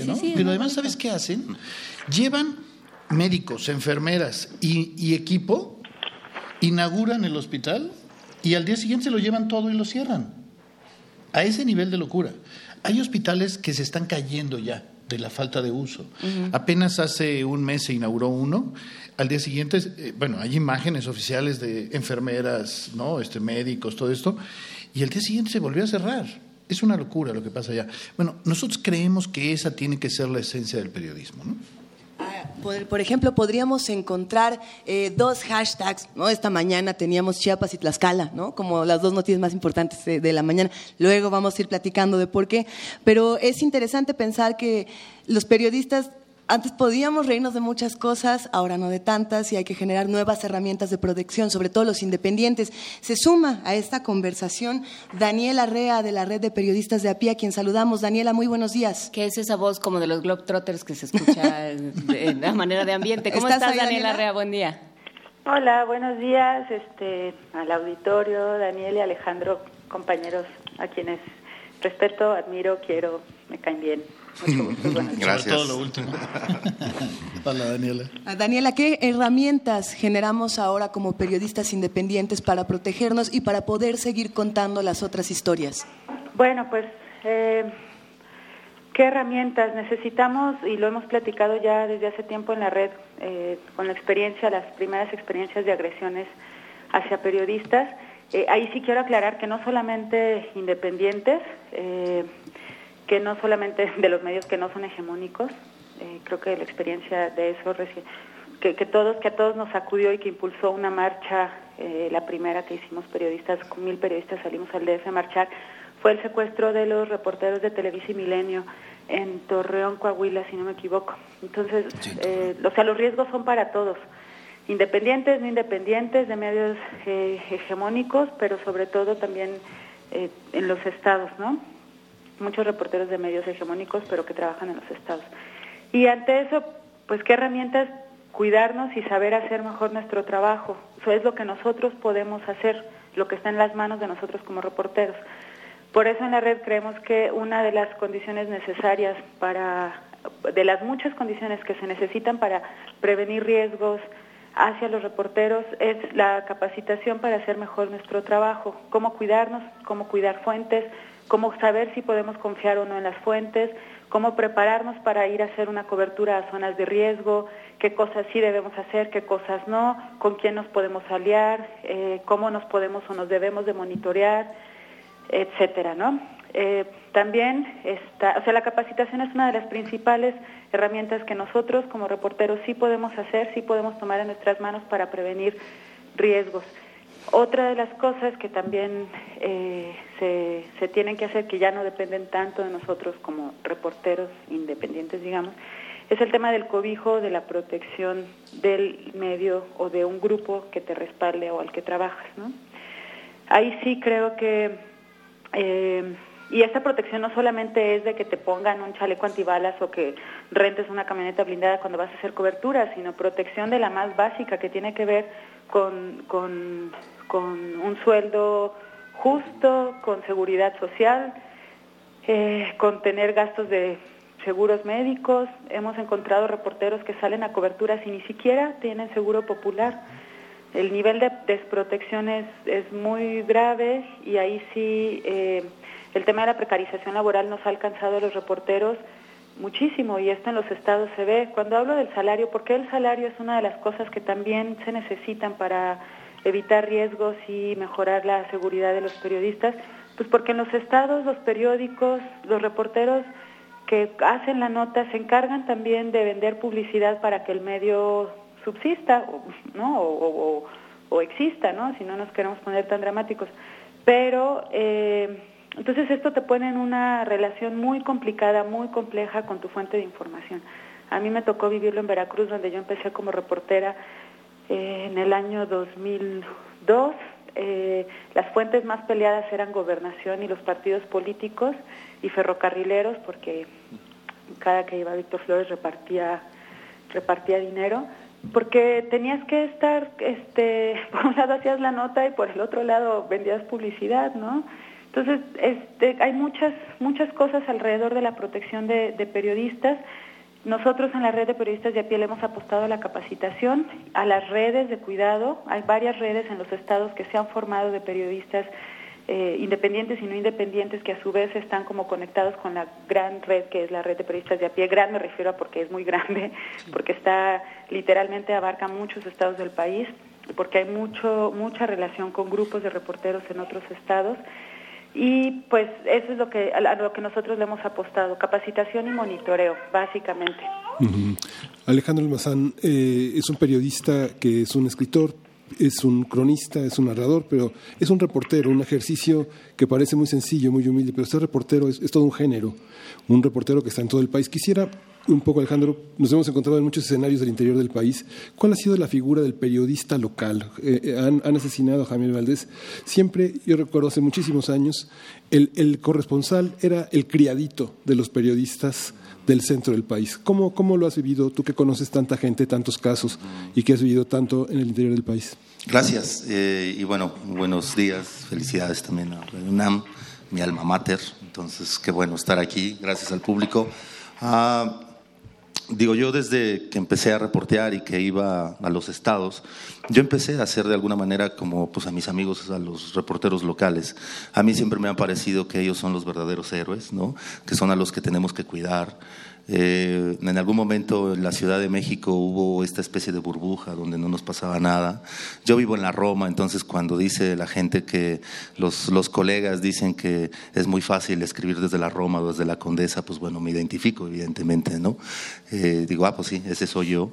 Sin embargo, creo que eh, yo sí me, o sea, yo sí he tratado de ir hacia, hacia allá la línea de fuego, a lo mejor algún menos días que los corresponsales, pero ellos son los que están ahí en riesgo. Digo, lo que vimos con Javier Valdés, ¿no? Para muchos, bueno, en mi caso Javier era mi hermano grande, ¿no? Mi hermano mayor, entonces, bueno, pues evidentemente a muchos nos, nos mueve esto. Y creo que la protección hacia ellos es, este, es lo más urgente, ¿no? Eh, hay reporteros, por ejemplo, en Guerrero, en Michoacán, en, Puebla, que terminan pagándoles las autoridades locales, ¿no? O sea, su salario, ¿no? Y eso tampoco es, correcto, ¿no? Hablaba un poco Dani de eso, ¿no? De cómo los periodistas de los estados también tienen que ver de pronto la publicidad, ¿no? Eh, eh, me parece que ellos son los más expuestos, me parece que como gremio deberíamos de estar pensando en acciones para, para protegerlos, para ayudarlos, poderlos sacar de sus estados. Hace algunos este, días una compañera que también se veía amenazada bueno, su periódico no lo sacaba y yo me atreví a llamarle al director y decirle, saca a tu reportera porque la van a matar. La sacó, ¿no? Por fortuna, digo, ya no tiene chamba ahorita la chica, ¿no? Porque ese es el otro problema. Te traen los medios, ¿no? Y de pronto te dicen aquí, oye, pero pues es que ya no tenemos cómo pagarte, ¿no? O sea, sí te pagábamos como corresponsal allá tus 12 pesos o 20 pesos por nota, porque además son muy miserables los, los, los salarios. Y, pero ya estás aquí, pues como vives en la Ciudad de México, te tengo que pagar ya por lo menos más de 10 mil, porque si no, no vas a sobrevivir, entonces mejor te corro, ¿no? Y eso pasa en muchos de los casos con corresponsales, ¿no?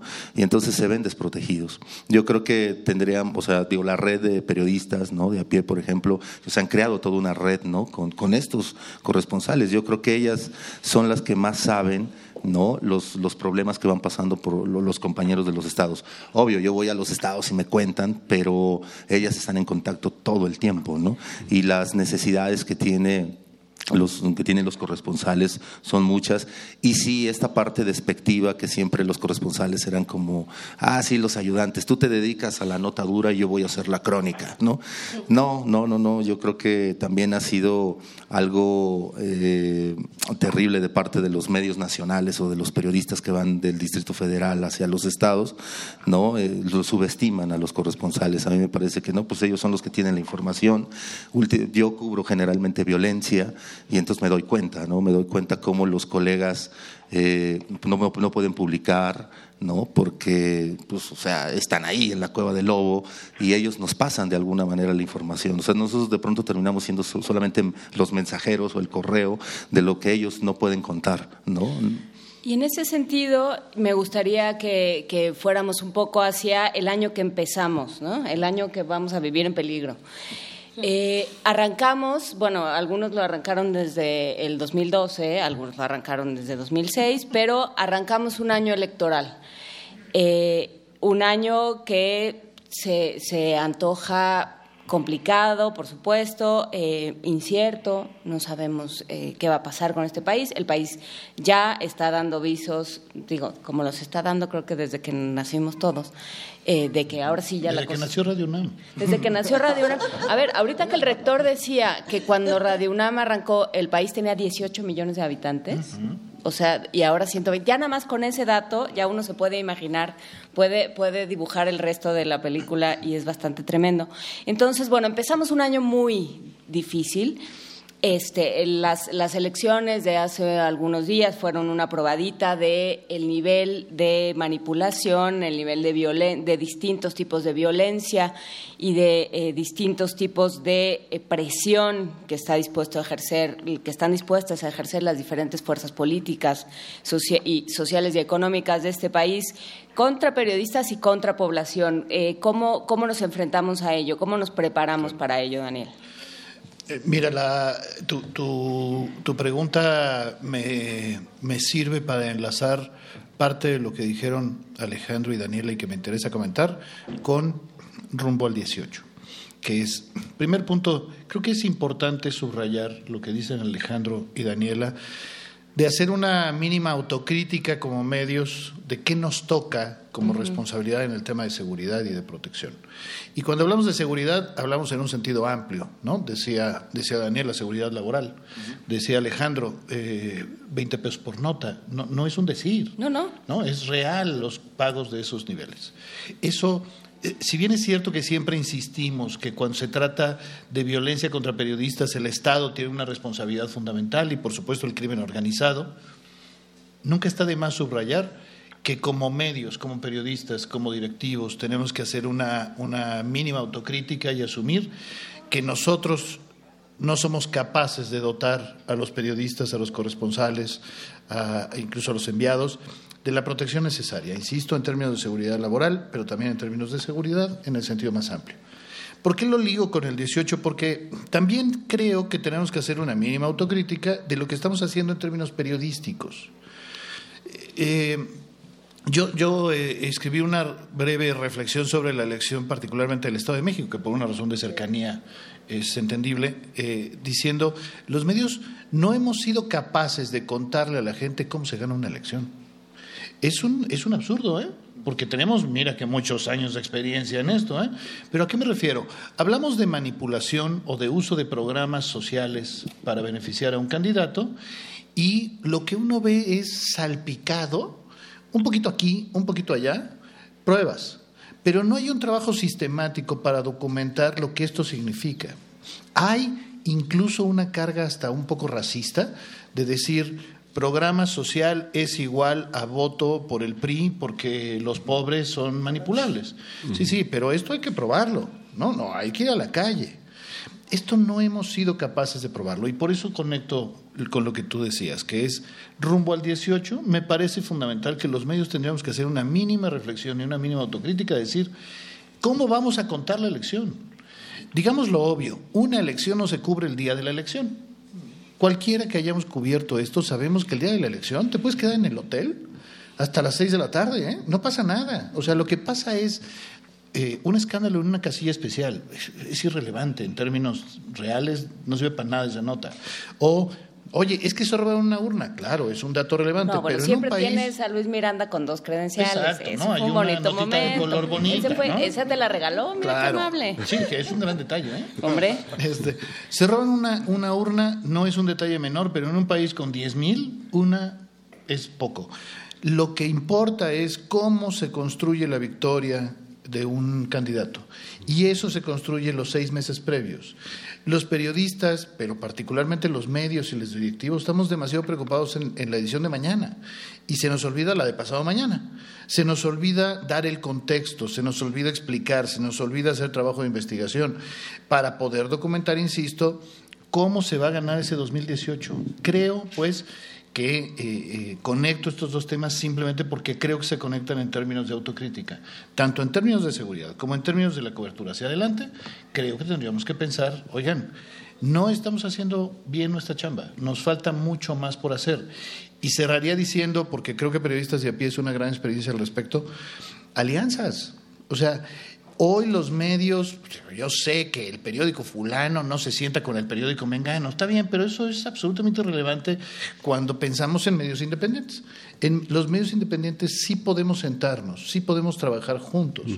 Nosotros, por ejemplo, tenemos una alianza informal con medios como el Huffington Post México, como BuzzFeed México, como AJ Plus México, eh, como Cultura Colectiva México. O sea, sí, bueno, trabajamos con Daniela eh, regularmente, porque si no nos aliamos es imposible que tengamos ge- gente suficiente para chambear. Esto es, o sea, hay 110 millones de fuentes de información allá afuera. ¿eh? Gente sin precio. Gente sin precio. Gente sin precio. Además, creo que eh, las alianzas podrían ayudarnos a, a también ir eh, diciendo, o sea, diciéndole al, al lector, al televidente, al radio escucha, explicarle ¿no? la situación que decía Daniel, ¿no? Vamos a explicarle cómo es que se gana una elección. En la última del Estado de México, si vamos viendo la manipulación de los medios, ¿no? O sea, primero a Delfina le dijeron, lo primero, lo primero que le dijeron es que actuaba. ¿no? Que, que fingía, que actuaba, y sacaron un video fuera de contexto de una página de político y luego Milenio la subió. ¿No? Y dándola como cierta, ¿no? Y todavía uno te ve a las 8 de la noche nos mandó en, en el SM de teléfono que Delfina este, actuaba, ¿no? Uno TV se la pasó bombardeando a, a Delfina, solo habrá que ir a los SMs de los teléfonos Pero y siempre ¿cuánta gente vamos a... Claro, claro, bueno, yo les voy a contar algo. Hace poco estaba hablando con un amigo de la maestra Delfina, ¿no? Amigo, amigo, amigo, amigo cercano. Y él me dijo, "E- era tanta la campaña sucia que empecé a dudar de mi amiga. Y fui a preguntarle, oye, Delfina, si es cierto esto, y si es cierto esto, y si es cierto esto. Yo, obvio, me quedé y dije, bueno, si, el, si uno de los amigos de la maestra está dudando de la maestra, ¿qué será del resto de la sociedad que no conoce a la maestra Delfina? ¿no? Y que da por hecho todo esto, que, que incluso hasta es guachicolera. ¿Me ¿no? dejas añadir un dato? Sí, Perdóname claro, que te interrumpa, pero es que me acordé porque ayer Eva Cadena, la, la diputada veracruzana, dio La recaudadora. sexta versión, la recaudadora, la sexta versión, ¿eh? La sexta versión del dinero de los videos. Sí, nada más que solo una versión fue principal de los periódicos, que es cuando acusó Morena, y fue cuatro días antes de la elección. Es decir, de seis versiones, solo una alcanzó las principales de los periódicos, que fue cuando acusó a Morena. Y, en ese momento hacíamos muchos la crítica de, bueno, ¿y por qué le creímos a la cuarta? O sea, ¿por qué no a la tercera o a la quinta? No, no, no, no, porque había una lógica en el sentido de lo que dices, ¿no, Alejandro? Pero también vimos, y Reforma lo documentó desde septiembre del año pasado, o sea, es decir, como dice Daniel, las elecciones no se ganan el mero día, sino meses atrás. Y Reforma lo fue documentando como todos los funcionarios ¿no? del gobierno federal fueron al Estado de México a donar laptops, televisiones, ¿no? programas de salud. Eso es, eso es una manipulación de las elecciones. Así es como se ganan las elecciones, ¿no? Y eso es lo que hay que contar. Ahora, ahora bien, que pensando en ese, eh, en ese asunto de cómo nosotros nos hacemos esta autocrítica como medios de comunicación, de cómo estamos contando las historias, también se puede hacer una crítica y, y, bueno, también autocrítica de parte de los que están del otro lado, ¿no? De los lectores y preguntar qué queremos, lectores o actores en, en la sociedad, ¿no? Pensando en esto de eh, a cuántos tendrán que matar o cuántos fraudes tendrán que hacerse o cuántas cosas tendrán que suceder para generar otro tipo de, a lo mejor de redes, no solamente entre los mismos periodistas, sino entre los ciudadanos, ¿no? Eh, pensando, por ejemplo, en los 30 mil que salen a marchar en Coahuila y decir, eh, creo que nunca habían marchado 30 mil en Coahuila antes, ¿no? Eh, y después de esto, quién sabe si lo vuelvan a hacer o quién sabe si lo volvamos a hacer en la Ciudad de México. ¿Tú qué opinas de este asunto, Daniel Arrea? Eh, bueno, nada más un poquito completar lo que escuchaba Sí. de Alejandro y de Daniel. Este, también creo que se está haciendo como más sofisticado el tema de, de la coacción compra del voto, ¿no? Eh, ah, mencionaban las noticias falsas y también ahí hay un asunto de autocrítica muy grande que hay que hacer de cómo eh, casi así en automático retuiteamos o replicamos o lo publicamos como si fuera cierto. Y pues eso también habrá que ver qué papel van a jugar en los procesos electorales, ¿no? Ya se vio ahí en el Estado de México, pero sí creo que se hace más sofisticado la compra del voto y eso nos implica otro riesgo a nosotros, ¿no? Digo, perdón, otro reto de cómo vamos a, a cubrir eso ahora con los ciudadanos. Pues es que tiene que ver, esto me recuerda a una cosa que pensábamos cuando se hizo la marcha de los periodistas, de los mil periodistas aquí en la Ciudad de México. ¿Cómo le hacemos, cómo convencemos a la sociedad, cómo le hacemos eh, asumir este, que realmente, que nosotros hacemos falta, que nuestro trabajo es necesario para una, no voy a decir sociedad democrática porque me parece eslogan del INE y porque no lo creo realmente, pero para un asunto de cuidarnos, de protegernos, de, de una cosa básica, ¿cómo le vamos a deci- de, de- de saber qué está pasando para tomar decisiones? Entonces, esto tiene que ver, o sea, el, el vínculo, la relación, la conexión con la sociedad es- cubre muchos frentes. Por un lado, eh, nos arropa, nos acoge a nosotros como periodistas este, amenazados, en riesgo, y por otro creo que puede detonar en alianzas que puedan ser de, de cuidado o de cobertura de la elección. O sea, no sé, no, no podríamos pensar como muchas ideas ahorita de manera eh, espontánea, rápida sobre sobre qué, qué cosas, cómo se podría cubrir, no sé, se podría como hacer una especie de llamado para que entonces eh, desde seis meses antes, como plantea Daniel, se busquen algunas cosas en colonias o en puntos claves o se documente algo de cómo funciona un programa social en una colonia del Estado de México, por ejemplo, y a lo mejor ahí decirle a la ciudadanía que, que participe, este, o la misma participación el mero día de la elección. Eh, sí, o sea, sí hay, sí, creo que parte de la respuesta es en cómo podemos lograr una vinculación con la sociedad para hacer un, un trabajo periodístico de mayor calidad con miras al, al periodo electoral, pero de por sí en toda la chamba y también eso creo que tendría mucho que ver con el primer punto que planteamos que es el tema de la seguridad. Me acuerdo cuando fue el 132 en las elecciones del 2012, los chavos de manera así espontánea hicieron una casi casi una cobertura por sí mismos de todo el proceso electoral, ¿no? Entonces sí hay esa capacidad y sí hay ese interés social de participar, de, de, de decir no queremos ya más eh, compra, coacción, este, elecciones fraudulentas. Entonces habría que ver cómo podríamos hacer una alianza, canalizarlo, organizarlo, sistematizarlo, no sé, pero pero pues sí, yo creo que sin eso no, no, no va a haber una manera de cubrir un país tan extenso o de detectar mañas ahí tan, tan ya... Sí, yo creo que también una parte de, de la autocrítica, hemos dicho mucho que la sociedad dejó solo a los periodistas. Y yo creo que es muy injusto cargarle toda la culpa a la sociedad. A mí me parece que más bien los periodistas nos alejamos de la sociedad, ¿no? Eh, alguien dice por ahí, pues, o sea, lejos del poder y cerca de la gente.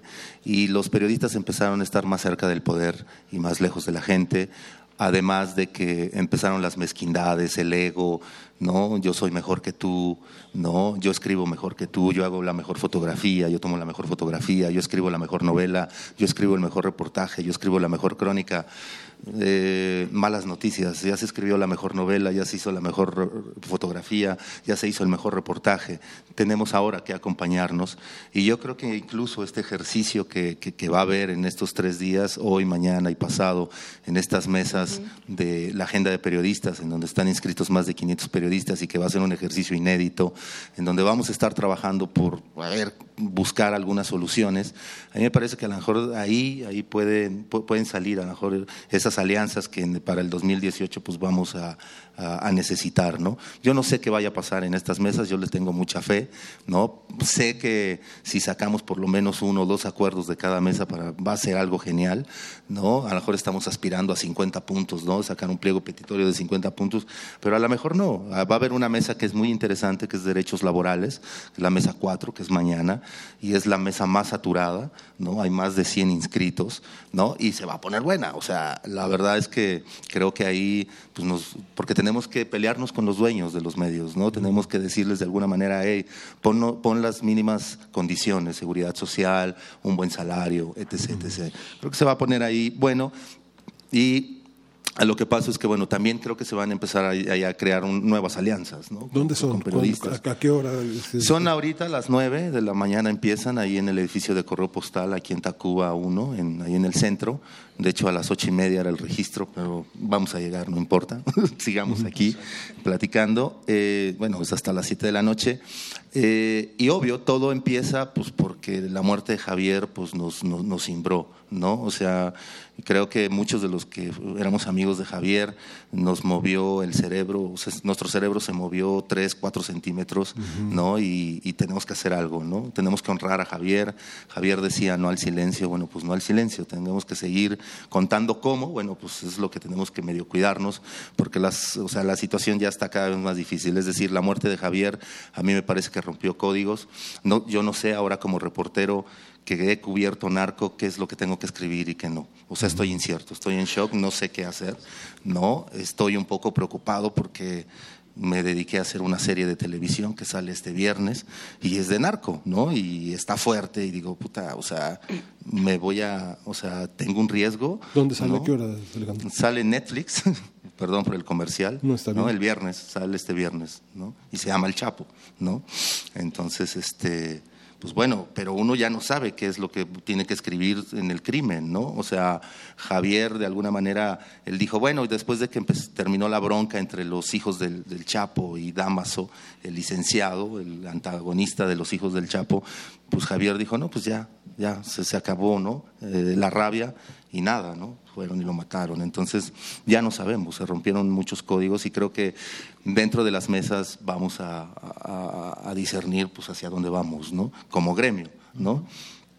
Daniel eh, Moreno, para ir cerrando esta conversación que seguiremos teniendo siempre y cuando nos lo permitan, eh, para ir cerrando la conversación, ¿qué pedimos? Los, los, medios no se entienden, ¿no? Y lo, empezaste diciéndolo, los, los, periodistas damos y los medios damos un servicio, ¿no? Y así se ha entendido Radio UNAM desde hace 80 años y así se han entendido sus diferentes labores y sus diferentes afanes, y los nuestros y los de ustedes también. Eh, ¿Cuál tiene que ser el vínculo? ¿Cuál es la responsabilidad compartida que llevamos medios y audiencia? Eh, Mario de Jesús dice en redes, hay que reiniciar al país. Y me, me gusta la metáfora. Eh, ¿En qué sentido? Sí, ¿Cómo nos sumamos a eso? Sí, es cierto, quizás sí. Eh, creo que creo que parte de la responsabilidad que tenemos todos es asumir que, híjole, levantarse en la mañana. O sea, ese es el primer reto. Digo, perdón por ponerlo así, pero, pero seamos francos, leemos tal cantidad de cosas que algunas veces te dan ganas de volver a la cama y decir, ay, no me rajo. Meterte ¿no? bajo O las sea, cobijas y decir que me avisan cuando se arregle. ¿eh? O, o cuántas veces hemos escuchado o dicho nosotros mismos, este país no tiene solución. Creo que esa es la primera convicción importante. La primera convicción es eh, eh, no solo que sí hay solución, sino que nosotros tenemos la solución. Que eh, mientras no ocurra el que van a traer a la clase política de Finlandia eh, y a correr a la mexicana, pues cosa que además no, no se ve fácil, eh, asumamos que esa, esa responsabilidad nos toca a nosotros. Es decir, creo que parte de lo, del trabajo en común que tenemos que hacer es, y perdón que suene luego eh, medio, medio exótico, pero yo sí lo creo, es construir ciudadanía juntos. O sea, ciudad- ciudadanos es lo que necesitamos. Digo, yo sé que nadie se ve en la mañana al espejo y dice, soy ciudadano.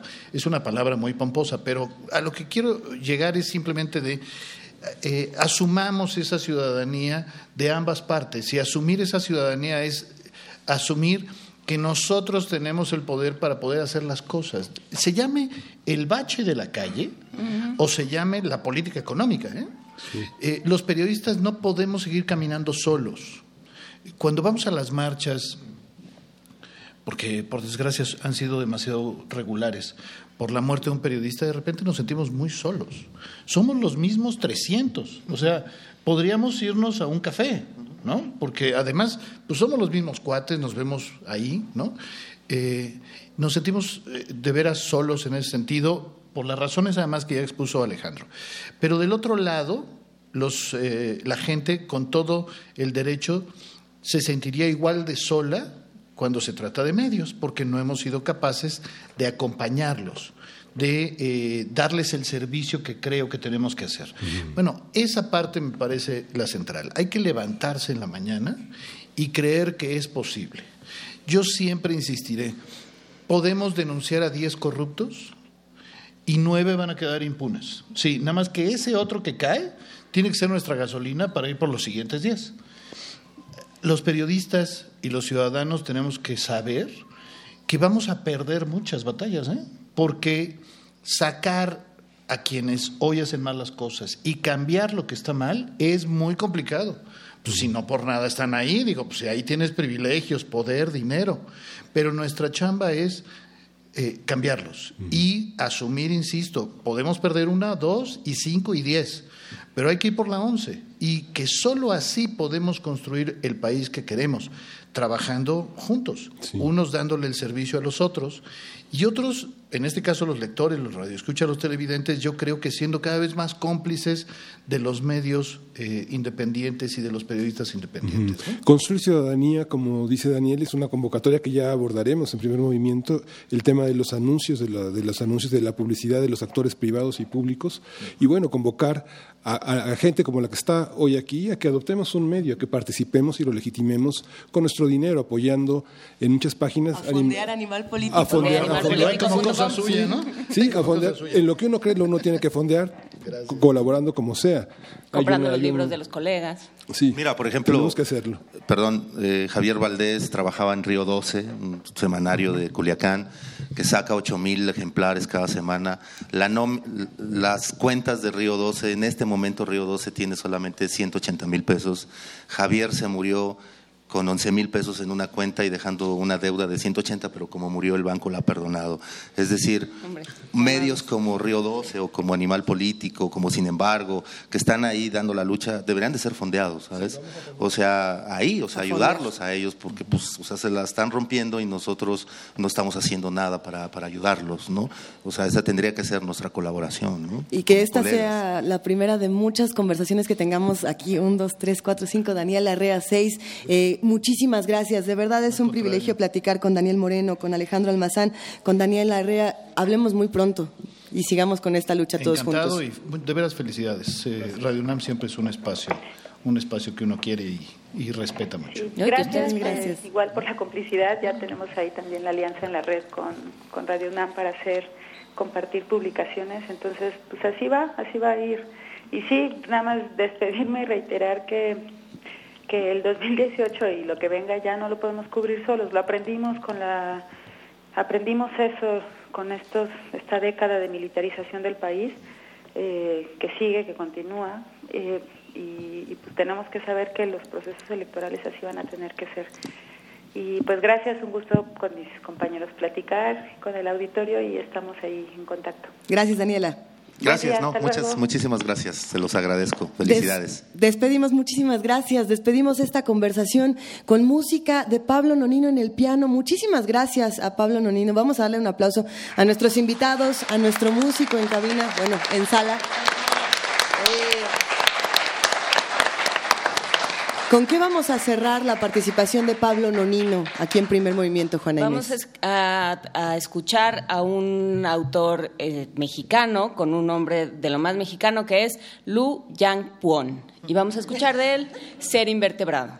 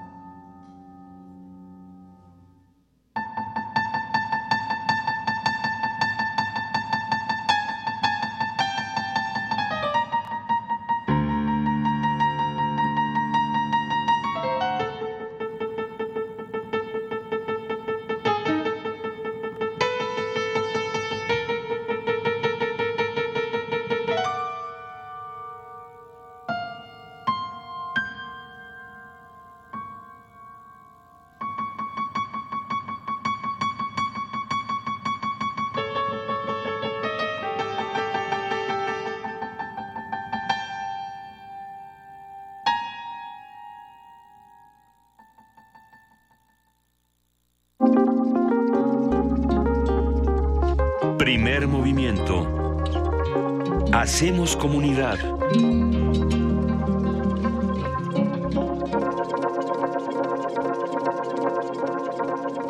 Ocho décadas de experiencia sonora. Radio UNAM. Esta propaganda casera, mil pesos.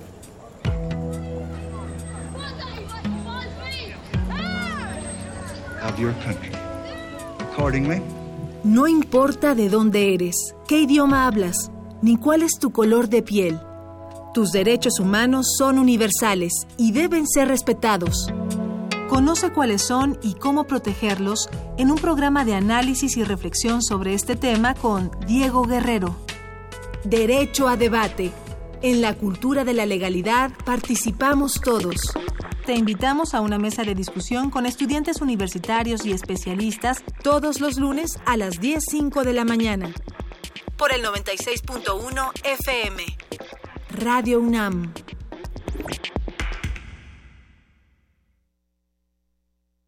En la próspera tierra de XEUN, los sonidos conviven pacíficamente en un utópico flujo de ideas. Hasta que sus transmisiones son amenazadas por silencio. Radio UNAM te invita a celebrar su 80 aniversario con el radioteatro XEUN, viaje mágico y radiofónico. Miércoles 14 de junio, 5 de la tarde. Sala Julián Carrillo de Radio UNAM, Adolfo Prieto 133, Colonia del Valle. Entrada libre. El cupo es limitado. El cuadrante espera por ti. Radio UNAM.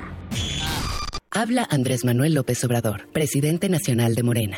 Pronto se va a acabar con la corrupción, va a haber justicia y seguridad, pero andan muy nerviosos los de la mafia del poder. Están entregando despensas, frijol con gorgojo, tarjetas, pollos, patos, chivos, borregos, puercos, cochinos, marranos, cerdos. Hay que decirles que sí, pero a la hora de la hora, toma tu voto.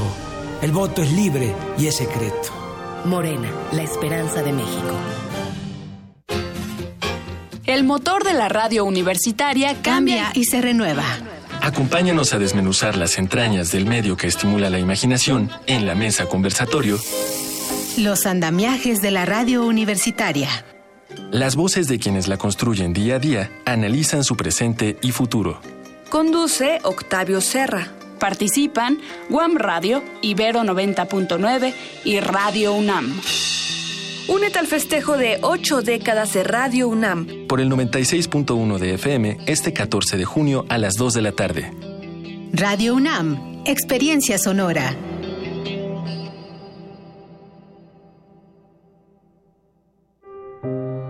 La vida del pobre no es el baile. La vida del pobre son las caminatas en el polvo. En el marco de la celebración de su 80 aniversario, Radio UNAM te invita a la presentación del radioteatro El Árbol, de Elena Garro. Con Margarita Castillo, Elena de Aro y Luz Angélica Uribe. Dirección, Eduardo Ruiz Aviñón. Sábado, 17 de junio, a las 5 de la tarde. En la sala Julián Carrillo de Radio UNAM. Adolfo Prieto 133, Colonia del Valle. Entrada libre. Matar debe ser un instante terrible. Radio UNAM. Experiencia sonora. Radio UNAM. 80 años. Búscanos en redes sociales, en Facebook como Primer Movimiento UNAM y en Twitter como P Movimiento o escríbenos un correo a primermovimientounam@gmail.com. Hagamos comunidad.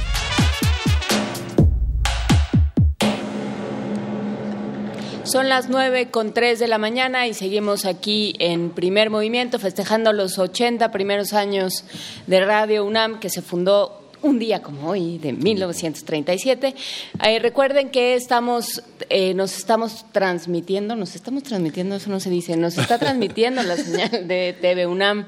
Saludos y gracias a toda la gente de TV UNAM que hizo posible este trabajo y esta colaboración. Eh, las redes sociales de TV UNAM son en Facebook TV UNAM Oficial, en Instagram arroba TV UNAM Oficial, en Twitter arroba TV UNAM, su página oficial desde donde pueden ver esta transmisión, tv.unam.mx. Y si quieren participar con nuestra nuestra construcción de los próximos 80 años, contesten y completen el hashtag Yo escucho Radio UNAM para y díganos para qué escuchan Radio UNAM, para que nosotros nos vayamos dando una idea de, de, de, qué se está tratando este asunto. Luisa Iglesias, Miguel Ángel Quemain están conmigo, yo soy Juana Inés de esa, por supuesto. Y por aquí tenemos algunas hojas, vamos a ir compartiendo a lo largo del programa. tenemos un montón de papeles. tenemos muchos papeles en la mesa, pero hay muchas respuestas de para qué escuchar Radio UNAM. Otro hashtag que está circulando y que ¿Puedo está... decir mi favorita? A ver, ¿cuál es la tuya? Para no escuchar despacito. No sé quién lo dijo, pero oh. francamente... compa Refrancito, Efraín. Saludos a Refrancito. Se murió la coneja. ¿Se acuerdan esa coneja que cuidamos todos, que la mordió un cacomisle, que fue una cosa tremenda? Tremendo. Se murió. Bueno, un, un abrazo y, y, eterna existencia. Ah, se murió también el arzobispo Chedragui. También. Pero me duele más la coneja, la verdad. Creo que sí. Sí, creo, que sí. Vamos a, vamos a tener un programa muy rico. El otro hashtag que circula, querida Juana Inés, querido Miguel Ángel, es Experiencia Sonora, que es el lema con el que Radio UNAM está celebrando sus 80 años. Es un juego entre esta experiencia que se tiene eh, a lo largo de los años y la experiencia que vivimos todos los que escuchamos Radio UNAM. ¿Qué programas de Radio UNAM recuerdan? No solamente aquí estamos en primer movimiento, pero muchos recordamos, por ejemplo, Panorama del Jazz. De hecho, lo escuchamos todos los días. Muchos escuchamos por ahí también a, Tomás Mujarro. Eh, tenemos tanto, tantas voces fundamentales. ¿Qué sería de Radio UNAM si no escucháramos quizá todos los días la voz emblemática de Margarita Castillo, la de Juan Stack, la de Tessa Uribe, la, la de María, María Sandoval? En fin, tenemos tantas voces y tenemos tantas, tantas historias diferentes que se cuentan, Miguel Ángel. Sí, cumplir 80 años significa tener presente toda una cronología de acontecimientos que moldearon el siglo XX y que en el inicio del XXI nos llevan, como ha señalado nuestra jefa de información, a pensar hacia adelante, a pensar qué, qué, qué para los próximos 80 años. ¿Qué para los próximos 80 años? Esa es la gran pregunta. Eh, platicábamos al principio de este programa con la maestra Adriana Solórzano y bueno, tratamos de responderlo entre todos juntos. Por supuesto, y para ir contestando un poco de para qué hemos necesitado a Radio UNAM, para qué ha servido Radio UNAM y para qué puede y debe seguir sirviendo y a quién debe y puede seguir sirviendo. Eh, esta joya de la fonoteca elegimos durante, ya llevamos varias, semanas en este, en este ejercicio rumbo a los 80 años, preguntándonos y, y, hurgando en la, en la fonoteca, gracias a Yolanda Medina, la jefa de la fonoteca, Alejandro Gómez Arias, que nos ha proporcionado material, pero este día tenemos el material que se produjo en un espacio llamado Movimiento Estudiantil Informa, que tuvo, eh, tuvo lugar en 1968 desde las cabinas de Radio UNAM y que dio voz, por supuesto, que dio voz y, y amplificó la voz también del movimiento de 1968. Vamos a escuchar Movimiento Estudiantil Informa en Joyas de la Fonoteca. Joyas de nuestra fonoteca. Radio UNAM.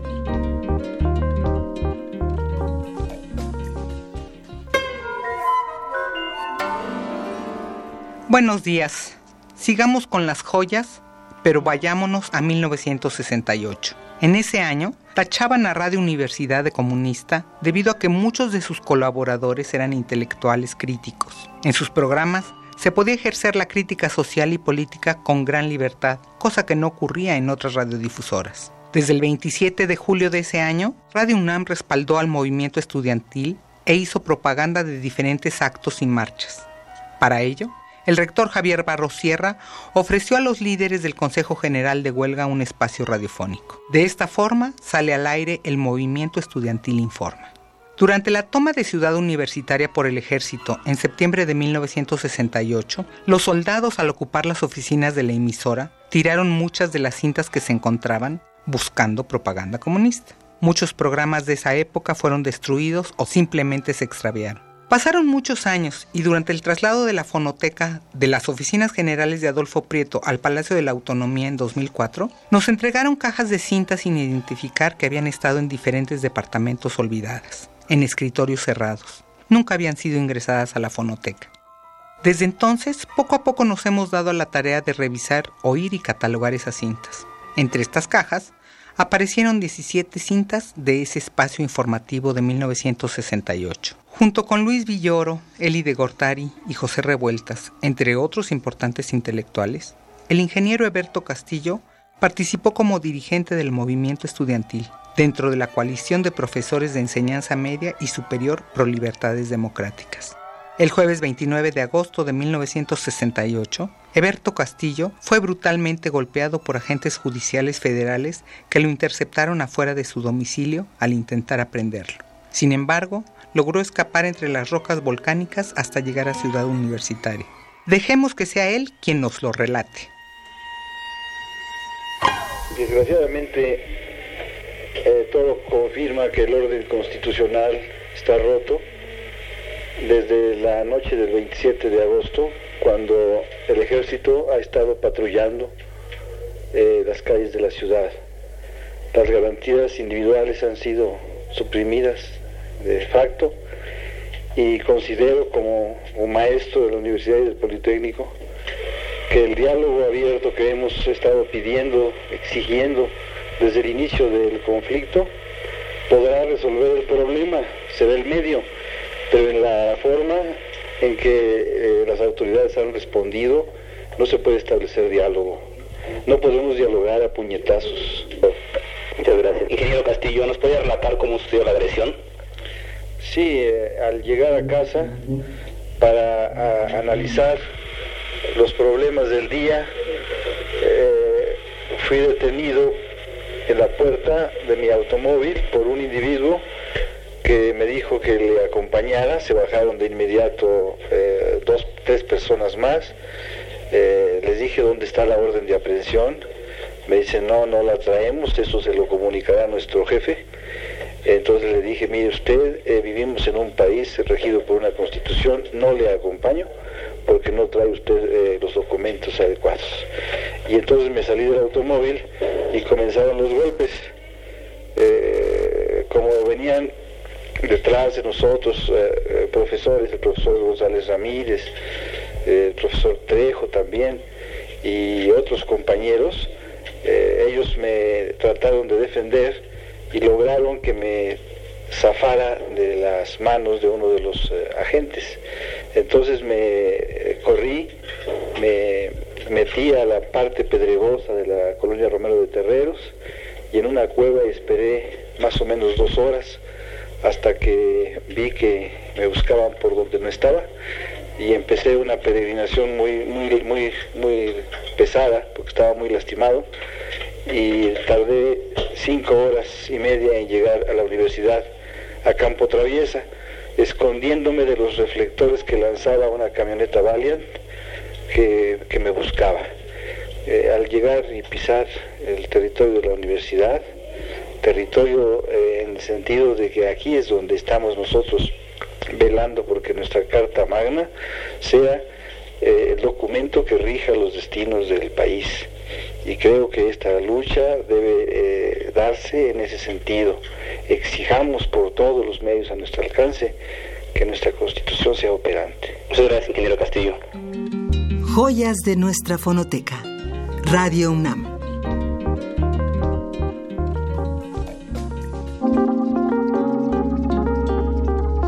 Primer movimiento.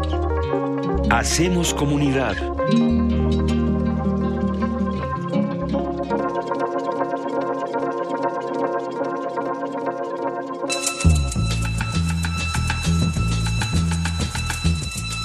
Es hora de poesía necesaria. Llegó el momento de poesía necesaria y esta mañana le vamos a ceder la palabra a Manuel Maplesarse, que nos habla a todos desde el poema TSH, el poema de la radiofonía, que es una belleza. No sé si están de acuerdo. Sí, eh, por supuesto, no podemos dialogar a puñetazos. Me quedé con esa, con esa frase, ¿no? De la, de la, el, fragmento de Joyas de Fonoteca que escuchábamos hace un momento. Y es exactamente así. Tenemos que dialogar con inteligencia, con poesía, con música y, por supuesto, dejando que, que los poetas nos, nos enseñen cómo se, cómo se manifiesta el asombro y, y el, de pronto toparse con algo completamente nuevo, que fue lo que le pasó a Maplesarse con la radiofonía. Vamos a escucharlo. Una, verdadera belleza, y no, no podríamos quizá expresar el cariño que uno siente por la poesía estudiantista, pero bueno, venga de ahí. TSH, el poema de la radiofonía. Sobre el despeñadero nocturno del silencio, las estrellas arrojan sus programas y en el audión inverso del ensueño se pierden las palabras olvidadas. T, S, H, de los pasos hundidos en la sombra vacía de los jardines. El reloj de la luna mercurial ha ladrado la hora a los cuatro horizontes. La soledad es un balcón abierto hacia la noche. ¿En dónde estará el nido de esta canción mecánica? Las antenas insomnes del recuerdo recogen los mensajes inalámbricos de algún adiós deshilachado. Mujeres naufragadas que equivocaron las direcciones transatlánticas y las voces de auxilio como flores estallan en los hilos de los pentagramas internacionales. El corazón me ahoga en la distancia. Ahora es el Jazz Band de Nueva York. Son los puertos sincrónicos, florecidos de vicio y la propulsión de los motores. Manicomio de Hertz, de Marconi, de Edison. El cerebro fonético baraja la perspectiva accidental de los idiomas. Hello. Una, una estrella, una estrella de oro ha caído en el mar. Primer movimiento.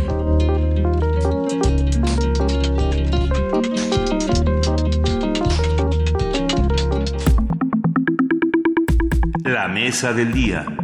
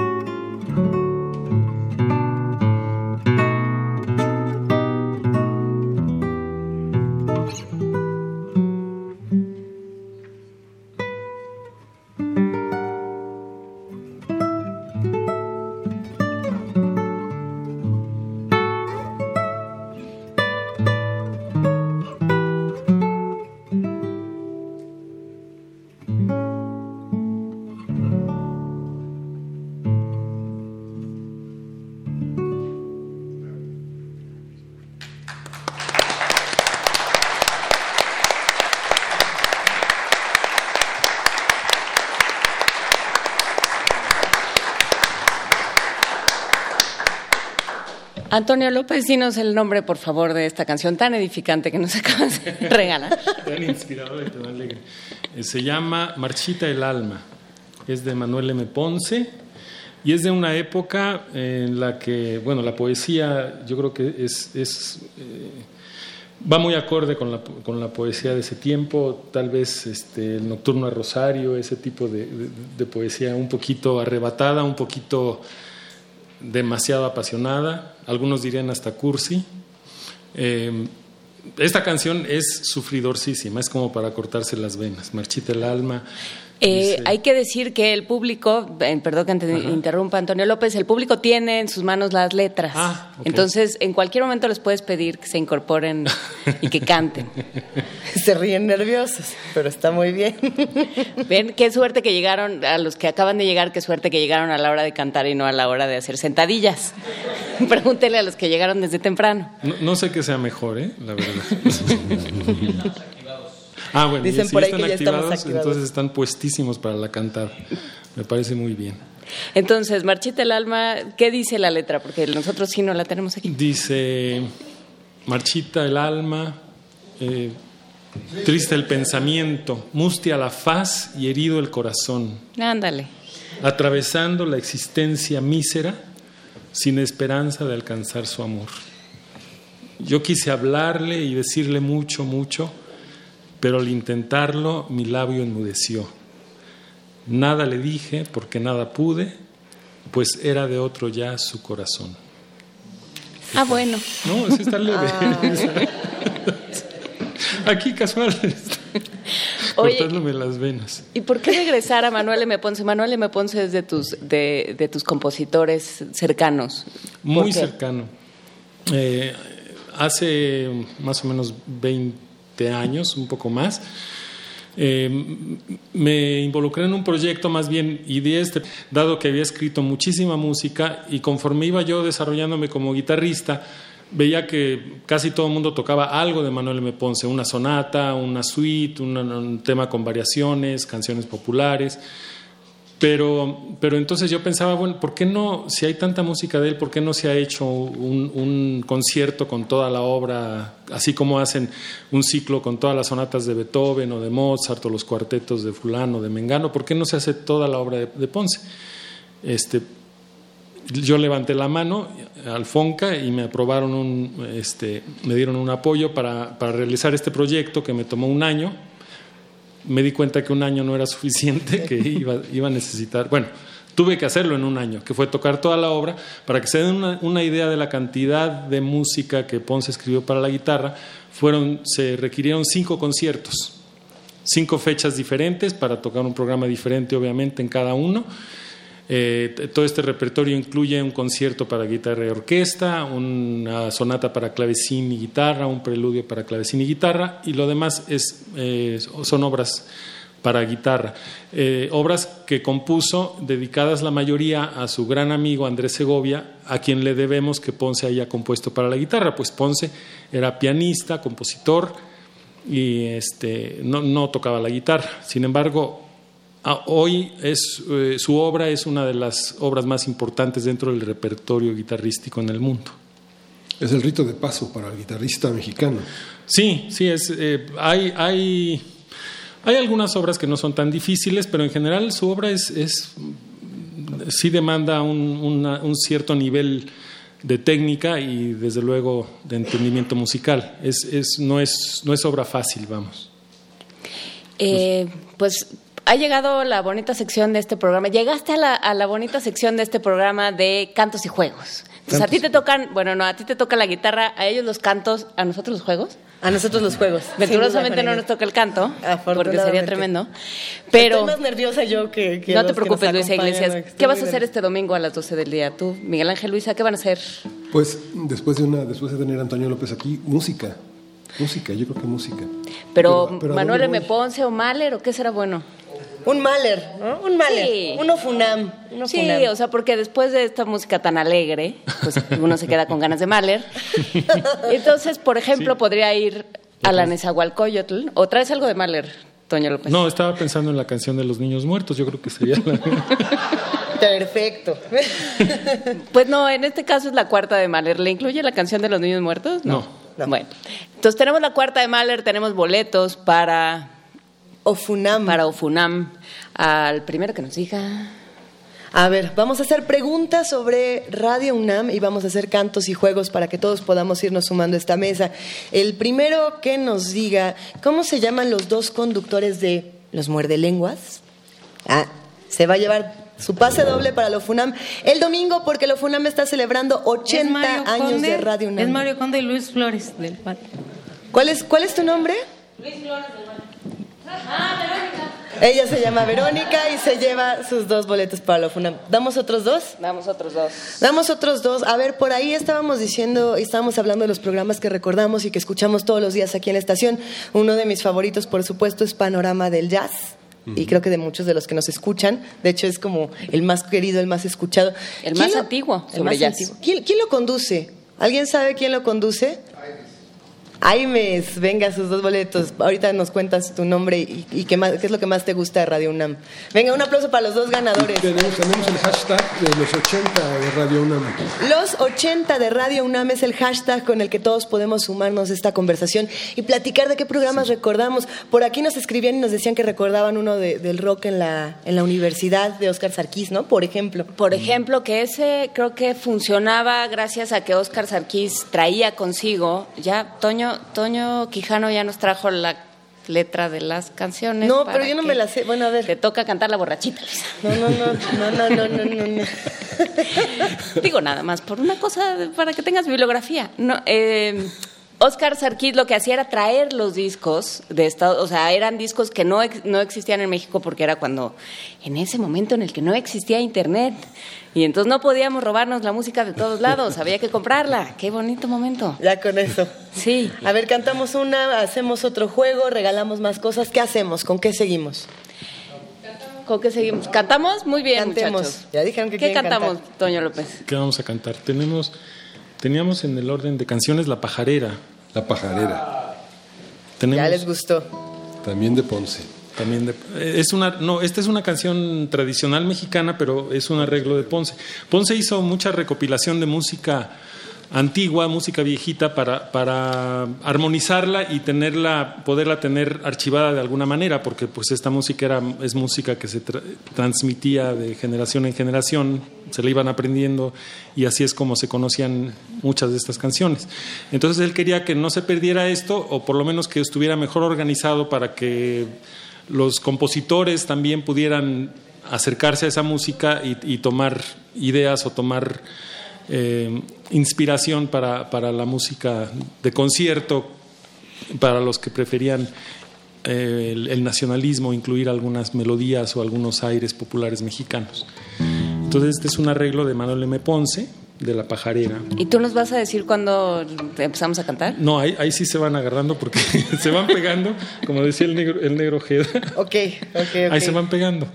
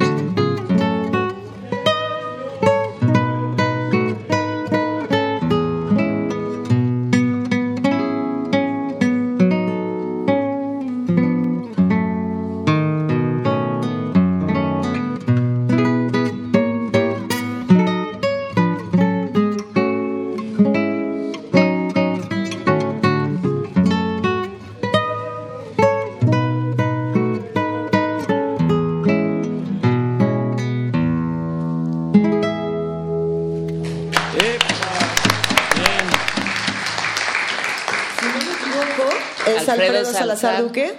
¿Quién más cantó? Yo vi a dos personas que cantaron, Alfredo y de este lado también veo a un, a un cantante, también, ¿verdad? Se la supieron. Dos, Alfredo dos que- Salazar Duque. Queridísimo Alfredo Salazar Duque, de nuestros primeros radioescuchas que siempre nos acompaña. Gracias por estar con nosotros esta mañana, como siempre. A ver, ¿qué vamos a hacer entonces? ¿Les vamos a regalar a los dos que cantaron cosas? ¿Qué les regalamos? Tenemos paquetes de libros. ¿O quieren Ofunam? Es que quieren Ofunam. No, pues si quieren, no, bueno, pues sí. Al público lo que pida. Dice Alfredo Salazar Duque que ya tiene sus libros de la caja mágica, así que vamos a bajar a darle sus boletos de la OFUNAM. También a nuestro, a nuestro vocalista, que no, no- secreto que no nos dice su nombre. Jürgen. Ok, ahor- ahorita te damos tu- tus dos boletos para la FUNAM. El domingo, para que todos podamos celebrar juntos el aniversario de Radio UNAM, le damos la bienvenida, por supuesto, a Álvaro Arriola, que se siente aquí con nosotros. Un aplauso para el que más se la sabe con el Estado de México, por favor. Nuestro analista que nos ayudó a estudiar una y otra vez cómo era este asunto con las elecciones y a entender otro tipo de narrativas. Pero nosotros seguimos aquí hablando de música y estamos platicando de, de todas estas canciones, de todos estos programas en Radio UNAM que nos cambiaron la vida, Juana Inés. Desde luego, eh, Antonio López, antes de, de pasar a la pajarera, decías que Manuel M. Ponce recopiló. Recuperó. Recuperó. Gracias. Menos mal que nada más son los 80 de Radio UNAM y uno dice esas cosas. No estamos en TV UNAM ni en el 96.1 ni en nada de esas cosas, ni en el ni, no, 806. ni en internet, ni nada. Eh, recuperó una serie de, de acordes y de momentos, digamos, eh, de, la, de la música tradicional mexicana. ¿Cuál era este afán? ¿Era el afán eh, del romanticismo, de, de recuperar las tradiciones, de incorporarlas a eso que se llamaba música culta? Bueno, del, nacionalismo.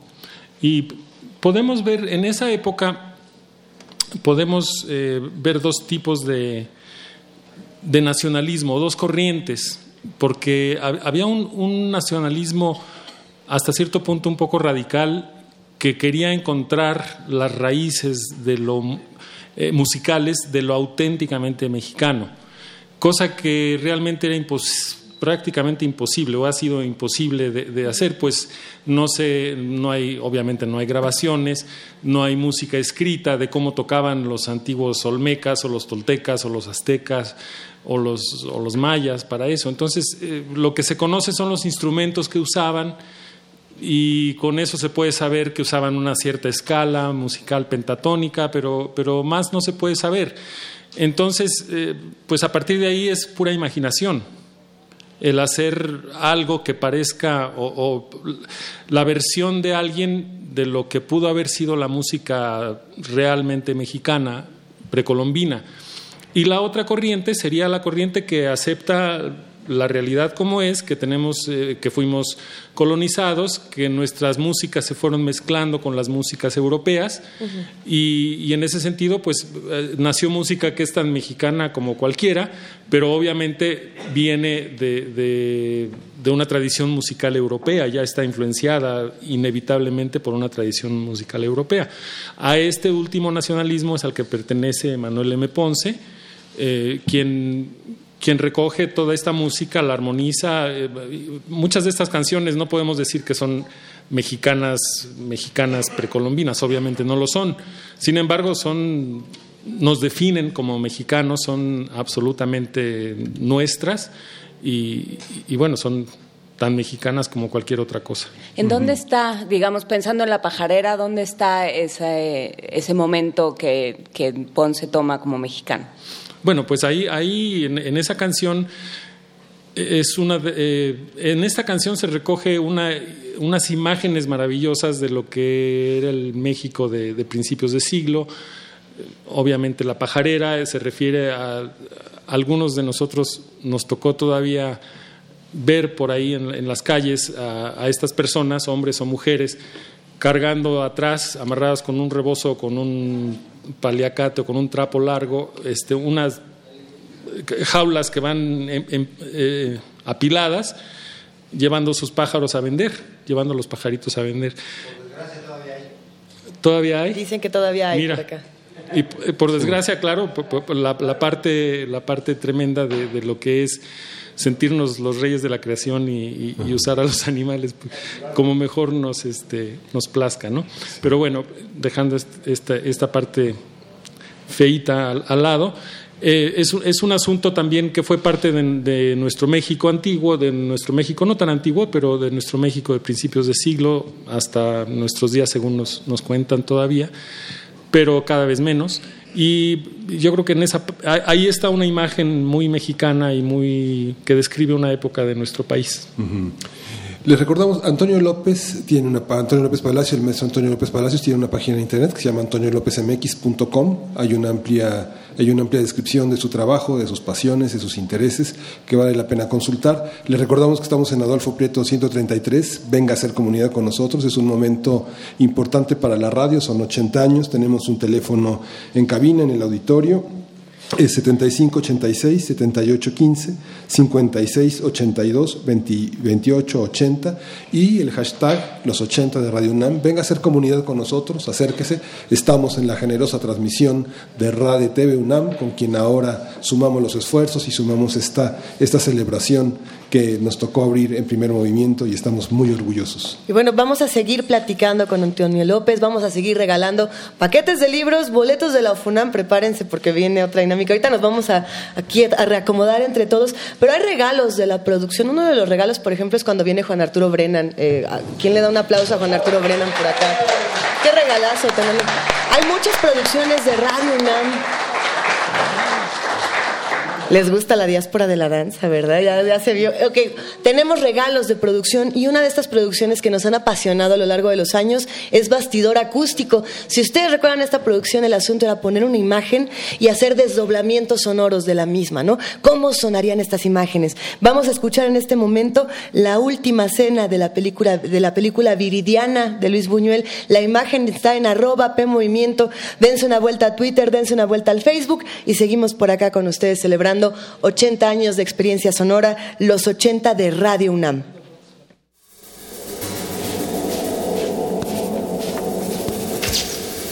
Bastidor acústico.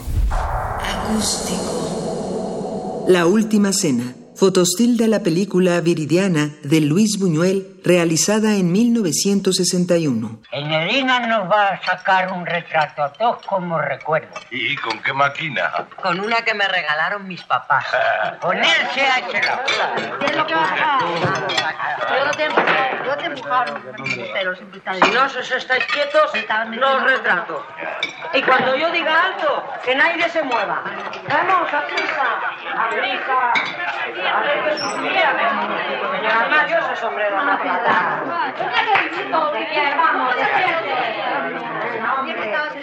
Viridiana, una joven beata, ha dado refugio en la finca de su tío a un grupo de mendigos. Aprovechando una ausencia de su benefactora, organizan un festín con finos manteles y vajillería. La pordiosera Enedina anuncia que va a tomarles una fotografía. El Medina nos va a sacar un retrato a todos como recuerdo. ¿Y con qué máquina? Con una que me regalaron mis papás.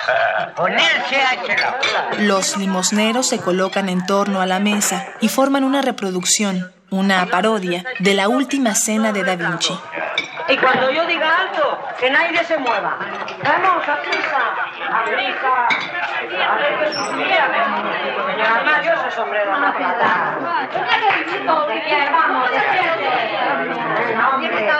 Tu refugio, recógete esa greña, mujer, que no se te ve la cara. Al momento que vemos al ciego Don Amalio haciendo de Jesucristo, escuchamos el canto de un gallo, uno de los símbolos preferidos de Buñuel. ¡Vamos, todos quietos! Tú no te muevas.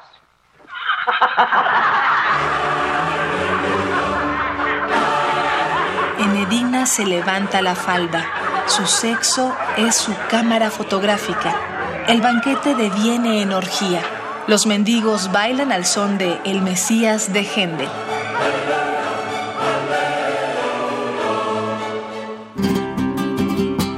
Viridiana provocó en España un escándalo bastante considerable, comparable al de la Edad de Oro, que me absorbió ante los republicanos en México. En efecto, a causa de un artículo muy hostil aparecido en el Observatorio Romano, la película que acababa de obtener en Cannes la Palma de Oro como película española fue inmediatamente prohibida en España por el ministro de Información y Turismo. Al mismo tiempo, fue destituido el director general de cinematografía por haber subido a escena para recibir el premio.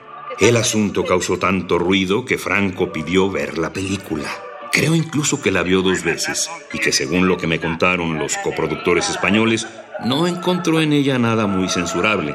A decir verdad, después de todo lo que había hecho, la película la encontró bien inocente, pero rehusó revocar la decisión de su ministro y Viridiana permaneció prohibida en España. En Italia se estrenó primeramente en Roma, donde marchaba bien, y luego en Milán. El procurador general de esta ciudad la prohibió. Entabló proceso judicial contra mí y me hizo condenar a un año de cárcel si ponía los pies en Italia.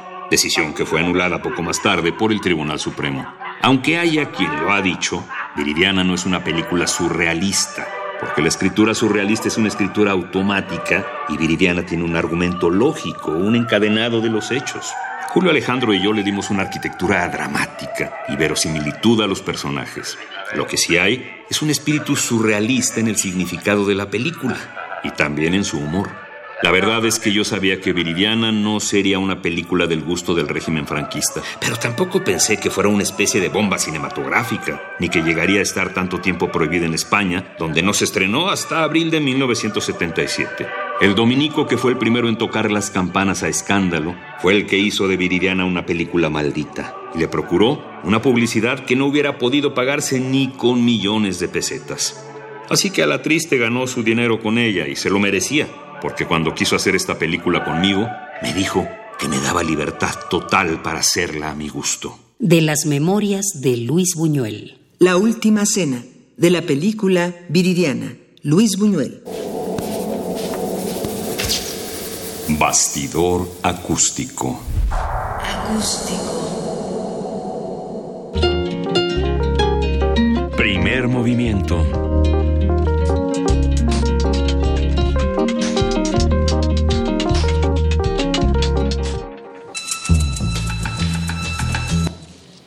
Ándele. Ándele. ¿Qué dijeron? ¿Que la poesía necesaria otra vez? Pues no. Tenemos otro tipo de poesías, voces de los que nos escuchan. Seguimos aquí en el 96.1 de FM, en el 860 de AM, en www.radiounam.unam.mx, en TV UNAM, en las redes sociales de TV UNAM, en las redes sociales de Primer Movimiento, en las de Radio UNAM. Bueno, eh, es una mezcolanza muy divertida para que todos podamos disfrutar los 80 de Radio UNAM juntos. Y tenemos aquí una voz que nos encanta, queridísima Juana Inés. Sí, está con nosotros como muchos más y como algunos colaboradores. Por ahí está Alberto Betancourt, Daniel Escoto, Yolanda Medina. Los estoy viendo, están platicando, ¿eh? Esos dos. Eh, Ahí está Dani Escoto. Ahí está Yolanda Dani Escoto, Medina, ahí está Alberto Yolanda Betancourt. Medina, ahí está Alberto Betancourt, ahí está, por supuesto, Álvaro Arreola, que ahorita... eh, ¿Te, te podemos dar tres minutos para que nos expliques el país, Álvaro Arreola? No. sí. Entonces, bueno, aquí estamos todos.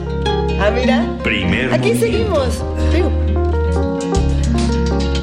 Y No hay alguien pasa que nada, está jugando, no hay alguien nada. con un dedito inquieto que está jugando con los IDs, pero no importa. Y vamos, y está también con nosotros Sergio Albarrán, eh, Radio Escucha, como, como todos nosotros que somos Radio Escuchas de una o de otra manera, y quiere, quiere leer un poema, decir un poema. Vamos a darle un fuerte aplauso, Adelante, por favor, a Sergio. Sergio Albarrán. Muchas gracias. Muchas gracias a todos. Un privilegio estar aquí con ustedes. eh. Juana Inés, Luisa, Miguel Ángel. Un honor de verdad estar aquí. Este poema es, eh, no tengo el, el título de quién, quién lo escribió, pero lo escuché en un programa muy hermoso que se llama, porque debe estar por ahí, debe, es de- en podcast, lo necesito conseguir. Yo soy este eh, alma vieja, dicen por ahí, no tengo celular de, de, de última generación. Pero este, porque este- esto lo tengo en un cassette, en cassettes de un cuento que se llama, de un programa que se llamaba En la noche de los tiempos, con eh, este, Guillermo Henry y Margarita Castillo, algo hermoso que quisiera que volviera nuevamente, En la noche de los tiempos, algo hermoso. Entonces este poema para todas las mujeres hermosas que están aquí, aquí presenta- eh, bien representadas en esta mesa, esto que piensa así. ¿Por qué se ama? ¿Por qué se ama? Cuán extraño es ver un solo ser en el mundo, tener un solo pensamiento en el cerebro, un solo deseo en el corazón y un solo nombre en los labios. Un nombre que asciende continuamente como el agua de un manantial, desde las profundidades del alma hasta los labios. Un nombre que se repite una y otra vez, incesantemente, en todas partes, como una plegaria. Gracias.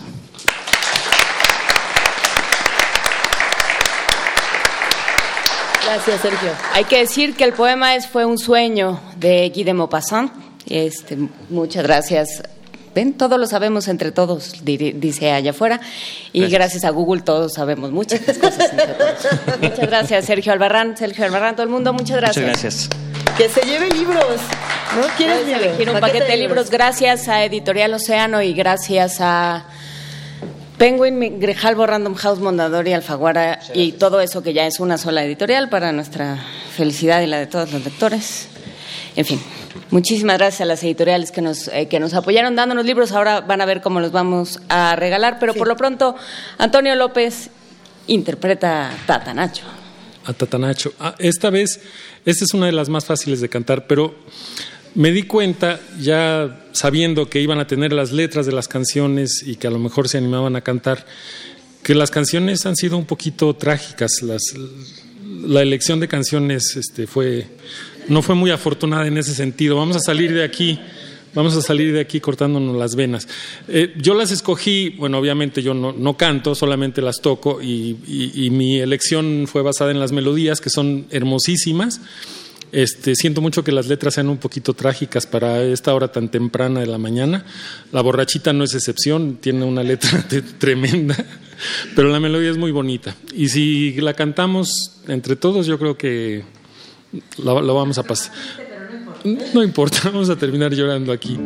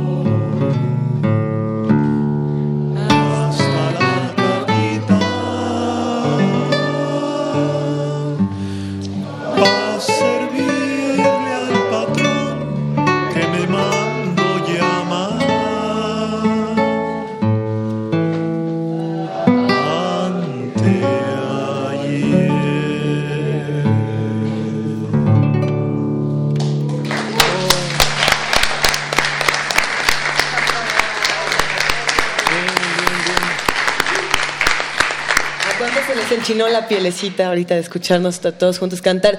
Eh, seguimos en TV UNAM, seguimos en Radio UNAM festejando los 80 de la estación y vamos a regalar cositas. A ver qué quieren, ¿o Funam o libros?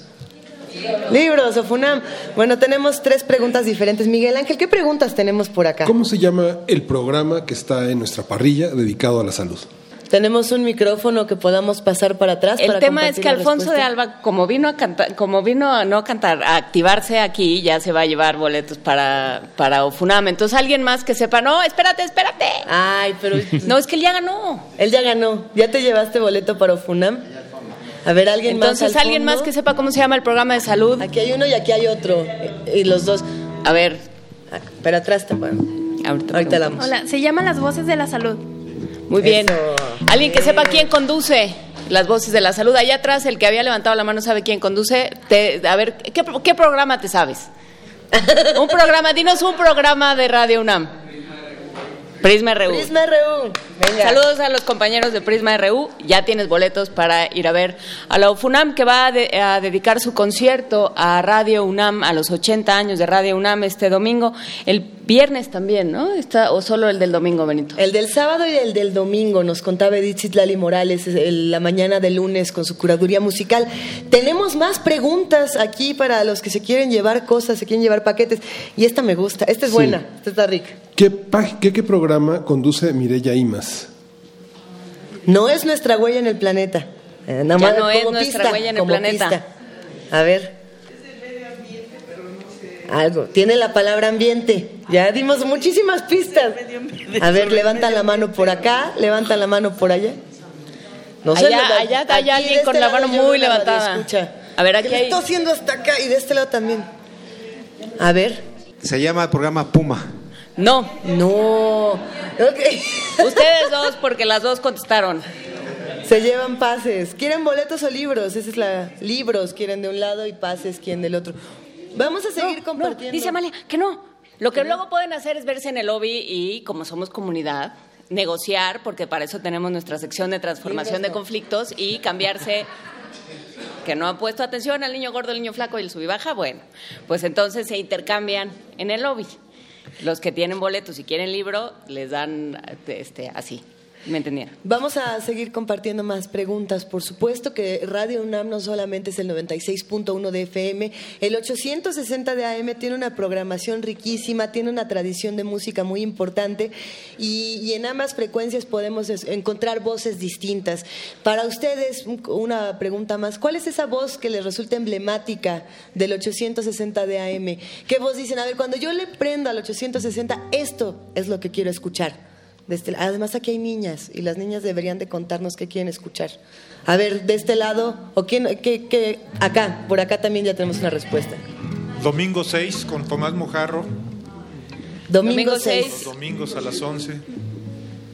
Domingo 7. No, ahora es 6 No, ahora es recortaron de domingo dos seis. horas a una. Ya le llamó Domingo 6. Primero era 7, pero lo recortaron una hora y él le llamó Domingo 6. Él lo quiso Él lo recortó a, dos, a Él lo recortó, una hora. Perdón. Digo, Ya llegó Benito Taibo también aquí a platicar al al primer movimiento. Ahorita lo sentamos. no, Pues está tras bambalinas, en las piernas, Benito Taibo. Los que están en el, en el 96.1 y en el 860 a lo mejor no están viendo todo lo que ocurre en la sala Julián Carrillo, pero estamos cantando, estamos haciendo juegos. Está aquí, por supuesto, Antonio López, está Miguel Ángel Quemain, Juana Inés de esa, está Benito Taibo de este lado. Están todos los que hacen comunidad con nosotros y queremos pedirles que revisen los respaldos de sus asientos, así como que, como que tocan el asiento y ven si de pura casualidad se ganaron algo. A ver. Los radioescuchas se mueven de sus asientos, se levantan, buscan por toda ver, la Amalia, butaca a ver si abajo, arriba, atrás habrá alguna manera de explicar. A ver, va, la indicación. Buenos días, soy Amalia Fernández, la coordinadora de invitados. Donde termina su respaldo, donde termina la tela y donde empieza la madera, ahí hay unos papelitos. Quien tenga papelito pegado en su respaldo es ganador, venga por un paquete que nos regalaron las editoriales que participan con nosotros. Un Gracias. aplauso para todos los ganadores. Gracias, Amalia Fernández. Venga. Aquí están los paquetes de libros y eh, nos vamos ¿Escuchamos la Valentina, Frida Saldívar? Sí. Sí, vamos a escuchar más música con Antonio López. ¿Qué tienes preparado, Antonio? La Valentina, otra de estas canciones eh, viejas mexicanas que, que Ponce armonizó para la guitarra. Hay que decir una cosa de la Valentina y Radio UNAM que probablemente nadie, o bueno, pocos recordamos. Cuando nació la nieta, esta, esta canción se escuchó en Radio UNAM cuando nació la primera nieta de Miguel Ángel Granados Chapa, que se llama precisamente Valentina Granados y que por razones que me, francamente se me escapan, nos escucha casi todos los días. Probablemente ya hasta ahora no, porque ella sí quiere recibir una buena educación y ya debe estar en la escuela. Pero, este, bueno, es también una, una forma de, en la que se hermana Radio UNAM, la música, Miguel Ángel Granado Chapa y nuestros radioescuchas. Así es que, la Valentina, maestro, por favor.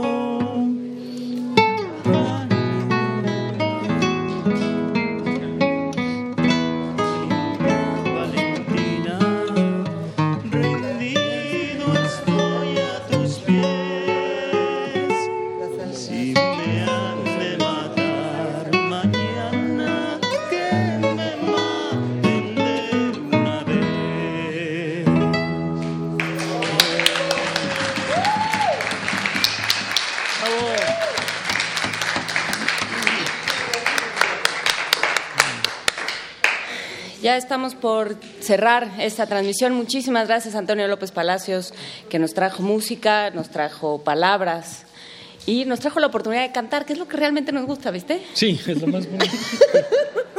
¿Qué es lo que nos sale de, realmente del corazoncito? Eh, tenemos dos boletos más para la transmisión, no, para la transmisión no, para el, para el concierto en la sala Nezahualcóyotl del domingo, dedicado a Radio UNAM, la cuarta de Mahler, y se los vamos a dar a quién. Se los vamos a dar a, quien nos cuente qué significa Radio UNAM para su educación sentimental, eh, porque creo que esta estación a todos nos ha dejado muchísimo. Eh, yo quizá llevo trabajando aquí una décima parte de lo que la, emisora tiene de, vida y, no podría decir más que este, en este lugar todos los días solo encuentras amigos y muchísimo, un acto amoroso por, por la radio y por encontrar cosas distintas. De este lado ya quieren comentarnos cosas. Hola, buen día. Buen día. Soy Mónica Rosa. Mónica Rosa. Eh, con mucho gusto y honor traigo a mi nieto para que vea lo que es, que faltó a la escuela para conocer algo mágico. A que vea por qué tiene que ir a la escuela. porque Radio UNAM es una parte mágica, donde se deja de ver lo mecánico y se ve a lo humano y la humanidad solamente así cambia. Con ustedes yo he aprendido a amar más a mi México, amar a la UNAM, aunque yo no soy de la UNAM, cuando acabe mi maestría espero algún día estar en su lugar. Yo soy de la, una universidad, la UNEVE, con mucha honra, pero siempre mis hijas, dos de ellas de la UNAM. Así es que felicidad y un tesoro para mi nieto que en algún momento va a estar en la música como el maestro. Muchas gracias. Muchas gracias. Y con este gran aplauso despedimos la transmisión de TV UNAM. Muchísimas gracias a todos los que formaron parte de esta transmisión de este delicioso aniversario, 80 años de Radio UNAM. Los 80 de Radio UNAM lo encuentran en redes sociales. Eh, TV UNAM, nos vemos pronto, más pronto de lo que creen. Eh, nos vamos a quedar en el 96.1 de FM, en el 860 de AM y en www.radiounam.unam.mx, no solamente para seguir celebrando a los que nos quedemos aquí en la sala Julián Carrillo, sino para hablar de todas estas cosas que vienen el día de hoy, querido Miguel Ángel. Tenemos un programa riquísimo para la sala, para la terraza, para la estación misma. Sí, esto es todo un maratón. Ha sido un privilegio para Primer Movimiento abrir este maratón. Esta es, esta, este momento es una bisagra entre la memoria y la imaginación, que es el futuro. Y bueno, quédense, vengan con nosotros, asistan a Adolfo Prieto 133, súmense a esta celebración que continuará muchos, muchos, muchos, muchos, muchos años más. Esto fue primer movimiento. Muchísimas gracias. Solo decir que eh, primer movimiento lo hacen, lo hacemos todos los días. Eh, Luisa Iglesias, Miguel Ángel Quemain en la, en la, conducción, en la producción Frida Saldívar, Francisco Ángeles en la asistencia de producción, Antonio Quijano, Carmen Sumaya, Arturo Rojo, Miguel Verde, Mariana Malagón. En la operación Inti Terán, Francisco Mejía, Rafael Alvarado, Eduardo Lechuga, gracias por ayudarnos con esta transmisión especial. En las redes sociales, Vania Nuche, en la coordinación de invitados, Amalia Fernández y Miriam Trejo. Yo soy Juana Inés de ESA. Muchísimas gracias por estar esta mañana con nosotros. Se quedan con Juan Arturo Brennan y la música de aniversario. Y por supuesto, vengan a Adolfo Prieto 136. De aquí a las 7 de la noche estaremos aquí con actividades en todas las instalaciones. Muchas gracias. Nuestra experiencia sonora. Esto fue primer movimiento. El mundo desde la universidad.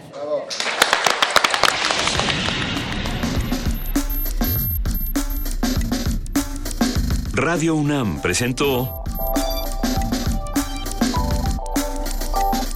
Primer Movimiento.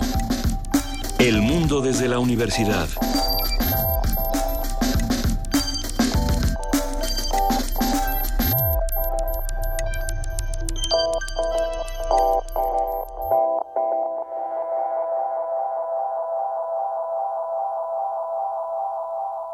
Ocho décadas de experiencia sonora. Radio UNAM.